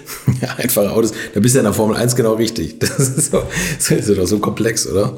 Ja, aber es muss trotzdem immer noch ein Auto sein, das man versteht. Okay. Ja. Finde ich mega spannend. Also diese ganzen Unterschiede daraus zu arbeiten zw- zwischen den Autos oder das, das zu erkennen, was man da noch verbessern kann und so. Also, Ich meine, das, das, ist nicht, das ist nicht die Aufgabe von einem CEO, nee, genau. sondern die Aufgabe vom CEO ist, den Mitarbeitern die Möglichkeit zu geben, äh, das umzusetzen, was sie glauben, das Auto schneller macht. Und das auch beweisen können. Dafür braucht es auch entsprechende Kompetenz und ich glaube, die ist da und es braucht klare Verantwortlichkeiten und keine Doppelfunktionen und, und, und. Und Das ist natürlich immer, ob das eine Firma ist oder ein Rennteam ist, wenn das über Jahre mal wächst, dann setzt sich irgendwo Fett an, dann, dann gibt es Doppelfunktionen, dann wird was gemacht, weil der jetzt da ist und der da ist. Somit hat man jetzt mit dem Neuanfang, dass auch neue Eigentümer sind, hat man die Möglichkeit, was neu zu strukturieren und mal wieder zu verschlanken. Ich glaube, das ist, das ist jetzt wichtig, weil weniger als null Punkte geht nicht. Es geht Nee, nur besser, aber dann muss man eben entsprechend sagen, es gibt dann immer erst wieder, egal welche Änderung man macht, das geht immer erst mal runter. Ja. Ja? Ja. Und dann, dann muss es hochgehen. Und das heißt, jetzt fürs nächste Jahr oder für dieses Jahr sind da keine Wunder zu erwarten, weil auch am Auto darf man sehr wenig ändern. Das hat man von dir schon mal bei VW gehört.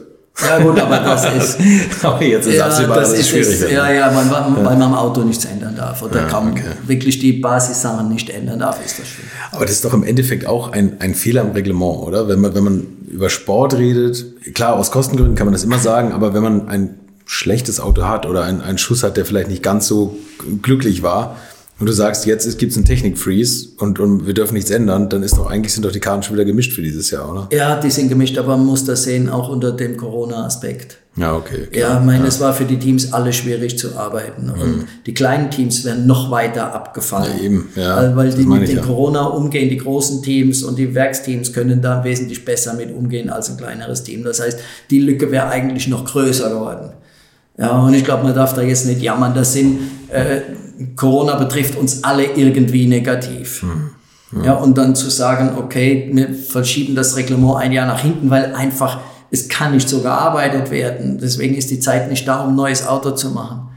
Ja, und man hat nicht gewusst, wie viel Rennen können überhaupt gefahren werden, ja. was geht, wie viel Geld kommt überhaupt rein, wie viel Geld kommt von den Fernsehanstalten rein, die dann die Formel 1 auszahlen kann an die Teams. Mhm. Ich glaube, da war so viel Risiko, dass absolut richtig gewesen ist, zu sagen, wir verschieben das Reglement um ein Jahr und wir friesen das aber auch für ein Jahr. Glaube ich, ist absolut richtig, auch wenn es jetzt aus aus Williams Sicht äh, vielleicht nicht opportun erscheint. Mhm. Aber ich glaube, wenn das nicht gewesen wäre, dann wäre der, wär die Distanz noch viel größer geworden. Eigentlich wäre es aus Corona-Sicht fair, wenn man eigentlich vor jedem Rennen die Autos neu verlost, oder? jedem Team, die bestehenden.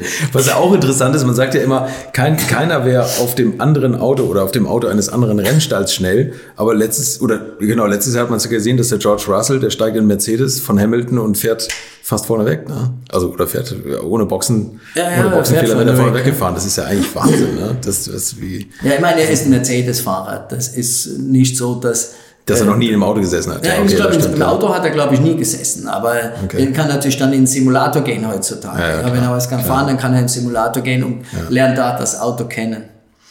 Und ich glaube, dass der, der, Mercedes ist auch, ein gutes Auto ist auch immer einfach zu fahren. Mhm. Ja, und der Williams ist im Moment sehr schwierig zu fahren. Und wenn man von einem schwierig zu fahrenden Auto auf ein gut, leicht zu fahrendes Auto kommt, ist man immer schneller. Ja, und äh, war natürlich sensationell, was er gezeigt hat. Das war nicht so zu erwarten, oder? Nee, Wahnsinn, oder? Steigt einfach vorweg. Ja, ja, ja. Ja, ah, ich habe jetzt ein paar Mal mit ihm telefoniert, der ist echt ein toller Typ. Ja. Ich habe ihn vorher nicht gekannt, aber er ist ein toller Typ. Der weiß, was er will. Also, der macht mir richtig Spaß. Warst du schon bei Williams jetzt? Nee. In London? Noch gar nicht. Nee. Hast noch nie, bist du nie da reingelaufen? Doch, ich bin, ich bin jetzt nicht. Ich bin mal da gewesen äh, und habe mir das kommerzielle Engineering angeschaut. Damals hätte es eine Möglichkeit gegeben für eine eventuelle Zusammenarbeit. Okay. Dann habe ich mir das okay. angeschaut und, und dann habe ich mir natürlich das Formel 1 auch zeigen lassen. Ja. Aber jetzt, also das ist aber schon ein paar Jahre her, ne? Ja, ein paar Jahre. Krass. Jetzt nicht. Wie, und jetzt arbeitest du dir am Computer so ran und überlegst dir, was man besser machen kann? Oder, ja, ich spreche natürlich auch mit schon. Mit, mit, mit aber Leuten, ich, ich, arbeite halt noch nicht. Das fängt ja, am 1. Februar an und, und äh, ich, ich, warte auch bis zum 1. Februar, weil das ist, das macht keinen Sinn jetzt. Äh, halb so halbherzig anzufangen oder halb anzufangen, ja. was zu tun, ja. sondern ich bereite mich persönlich so gut wie es geht darauf vor und äh, möglichst viel zu lesen, möglichst viel Informationen zu haben, so dass der Einstieg dann ja auf ja auf einem Know-how basiert. Okay. Ruft Patrick Head noch manchmal an und hat ein paar technische Tipps. Na, er hat mit ihm mal gesprochen. Tatsächlich jetzt ja, aktuell ja, ja? Ja, ja, Aber er hat ja nichts mehr damit zu tun, gar nichts mehr, ne? oder? Ähm, nee, er ist natürlich in seinem Namen fließt Im Williams Blut, ja, natürlich, ja, ja, klar. Und er ist ein toller Typ und ein absolut, guter Typ. Ja. Absolut, ja. Ja. Ich habe einmal einen Vortrag von ihm gehört, ich glaube, war ein Vortrag von ihm. Da hat er gesagt, es ist schon bewundernswert, dass die Menschheit erst auf dem Mond war, bevor sie Rollen für Koffer erfunden hat. das, ist schon, das ist schon typisch für jeden, typisch für die Denke. Ja, ja. Das ist. Wie viele Rennen wirst du besuchen dieses Jahr? Bist du da bei jedem Rennen vor Ort? Keine Ahnung, am Anfang sicher am Anfang sicher. Einige muss ja sehen, wie das Team funktioniert, ja. wie es arbeitet, ist, passt das, das muss ich natürlich sehen. Ja. ja. Aber ich habe nicht die Verantwortung vor Ort. Äh, ich habe die Verantwortung für, für das komplette Team, aber jetzt mhm. nicht auf, wann fährt welches Auto raus und welche Einstellungen werden gemacht, sondern dafür, dafür gibt es ein Teamprinzip. Mhm, okay. Also du musst auch sagen, wie viele Leute sind beim Rennen selber dabei? 60, 70 oder so? 70, ja. 600 sitzen dann noch weiter in England. Ne? Also genau. muss man auch. Wird es auch weiterhin Partys geben bei, bei Siegen? Mit allen? Das ist ja auch ein kleiner Kostenfaktor dann bei 600 Leuten. Da wird mir irgendwas machen, oder wenn nach so vielen Jahren. Aber da habe ich mir, glaube ich, für 21 brauche ich mir da keine Gedanken machen. 22 wahrscheinlich auch noch nicht. Und 23 schauen wir dann nochmal. Und wenn man irgendwo einen mitnehmen kann, dann nimmt man mit und dann wird auch irgendwas passieren. Ja. Also, just, du hast erzählt, als du bei BMW warst, da bist du mal den Keller und hast dir den Benetton angeguckt und wolltest ja irgendwann drin sitzen. Ja. Wenn du jetzt in den Keller gehst und, und ein Auto findest, ich habe dir hier mal zwei alte Schuleaufkleber mitgebracht, wenn du eine weiße Fläche auf dem Auto findest, kannst du sie vielleicht draufkleben. ja. was, was, kostet das? 10 Quadratzentimeter bei euch auf dem Auto? Keine Ahnung. Keine Ahnung. Billig wird es nicht wahrscheinlich. Billig also wird es wahrscheinlich nicht. Jos, vielen, vielen Dank für deine Zeit, für die offenen Worte. Ja, ähm, ich danke dir. Macht immer wieder Spaß. Mir macht es auch riesen Spaß und, und ich Vielleicht können wir ja nach Williams. Nach Williams reden wir über Williams. Und ich genau. wünsche euch alles, alles Gute. Ja, vielen und, Dank. und dass du das Team nach vorne bringst. Und ich freue mich für jeden Williams-Mitarbeiter, dass du jetzt der Chef bist. Also ich glaube, ja, vielen herzlichen Dank. Wir werden viel Freude mit dir haben. Freut mich sehr. Du bist doch gerne eingeladen, mal vorbeizukommen. So, das wollte ich jetzt noch hören. Und wir haben die letzte Frage vergessen. Mensch, wir haben beim letzten Mal gesagt, die letzten 50 Liter gehen ins Motorrad. Das Auto. Die letzten 50 Liter, in welchem Auto und auf welcher Strecke verfährst du sie? In welchem Auto, auf welcher Strecke? Ja. Wenn ich mir ein Auto aussuchen könnte, was, was nicht geht, dann wäre das nochmal in Afrika eine Sonderprüfung mit dem Unimog fahren, mit dem wir 85 gewonnen haben. Just, also in diesem Sinne nochmal alles Gute. Danke. Danke. Danke. So, das war Just Capito. Ich drücke ihm die Daumen, dass er das Team nach vorne bringt. Übrigens, Williams fährt ja mit Mercedes-Motoren und warum die so gut sind, darüber habe ich mit Professor Fritz Indrer gesprochen. Das Video dazu findet ihr auf meinem Alte Schule YouTube-Kanal, den ich euch hiermit nochmal wärmstens ans Herz legen möchte. Danke für euer Interesse und bis zur nächsten Woche. Bleibt gesund. Infos, Bilder und alles Wissenswerte unter der Internetadresse www.alte-schule-podcast.de de Alte Schule ist ein Podcast aus den WakeWord Studios.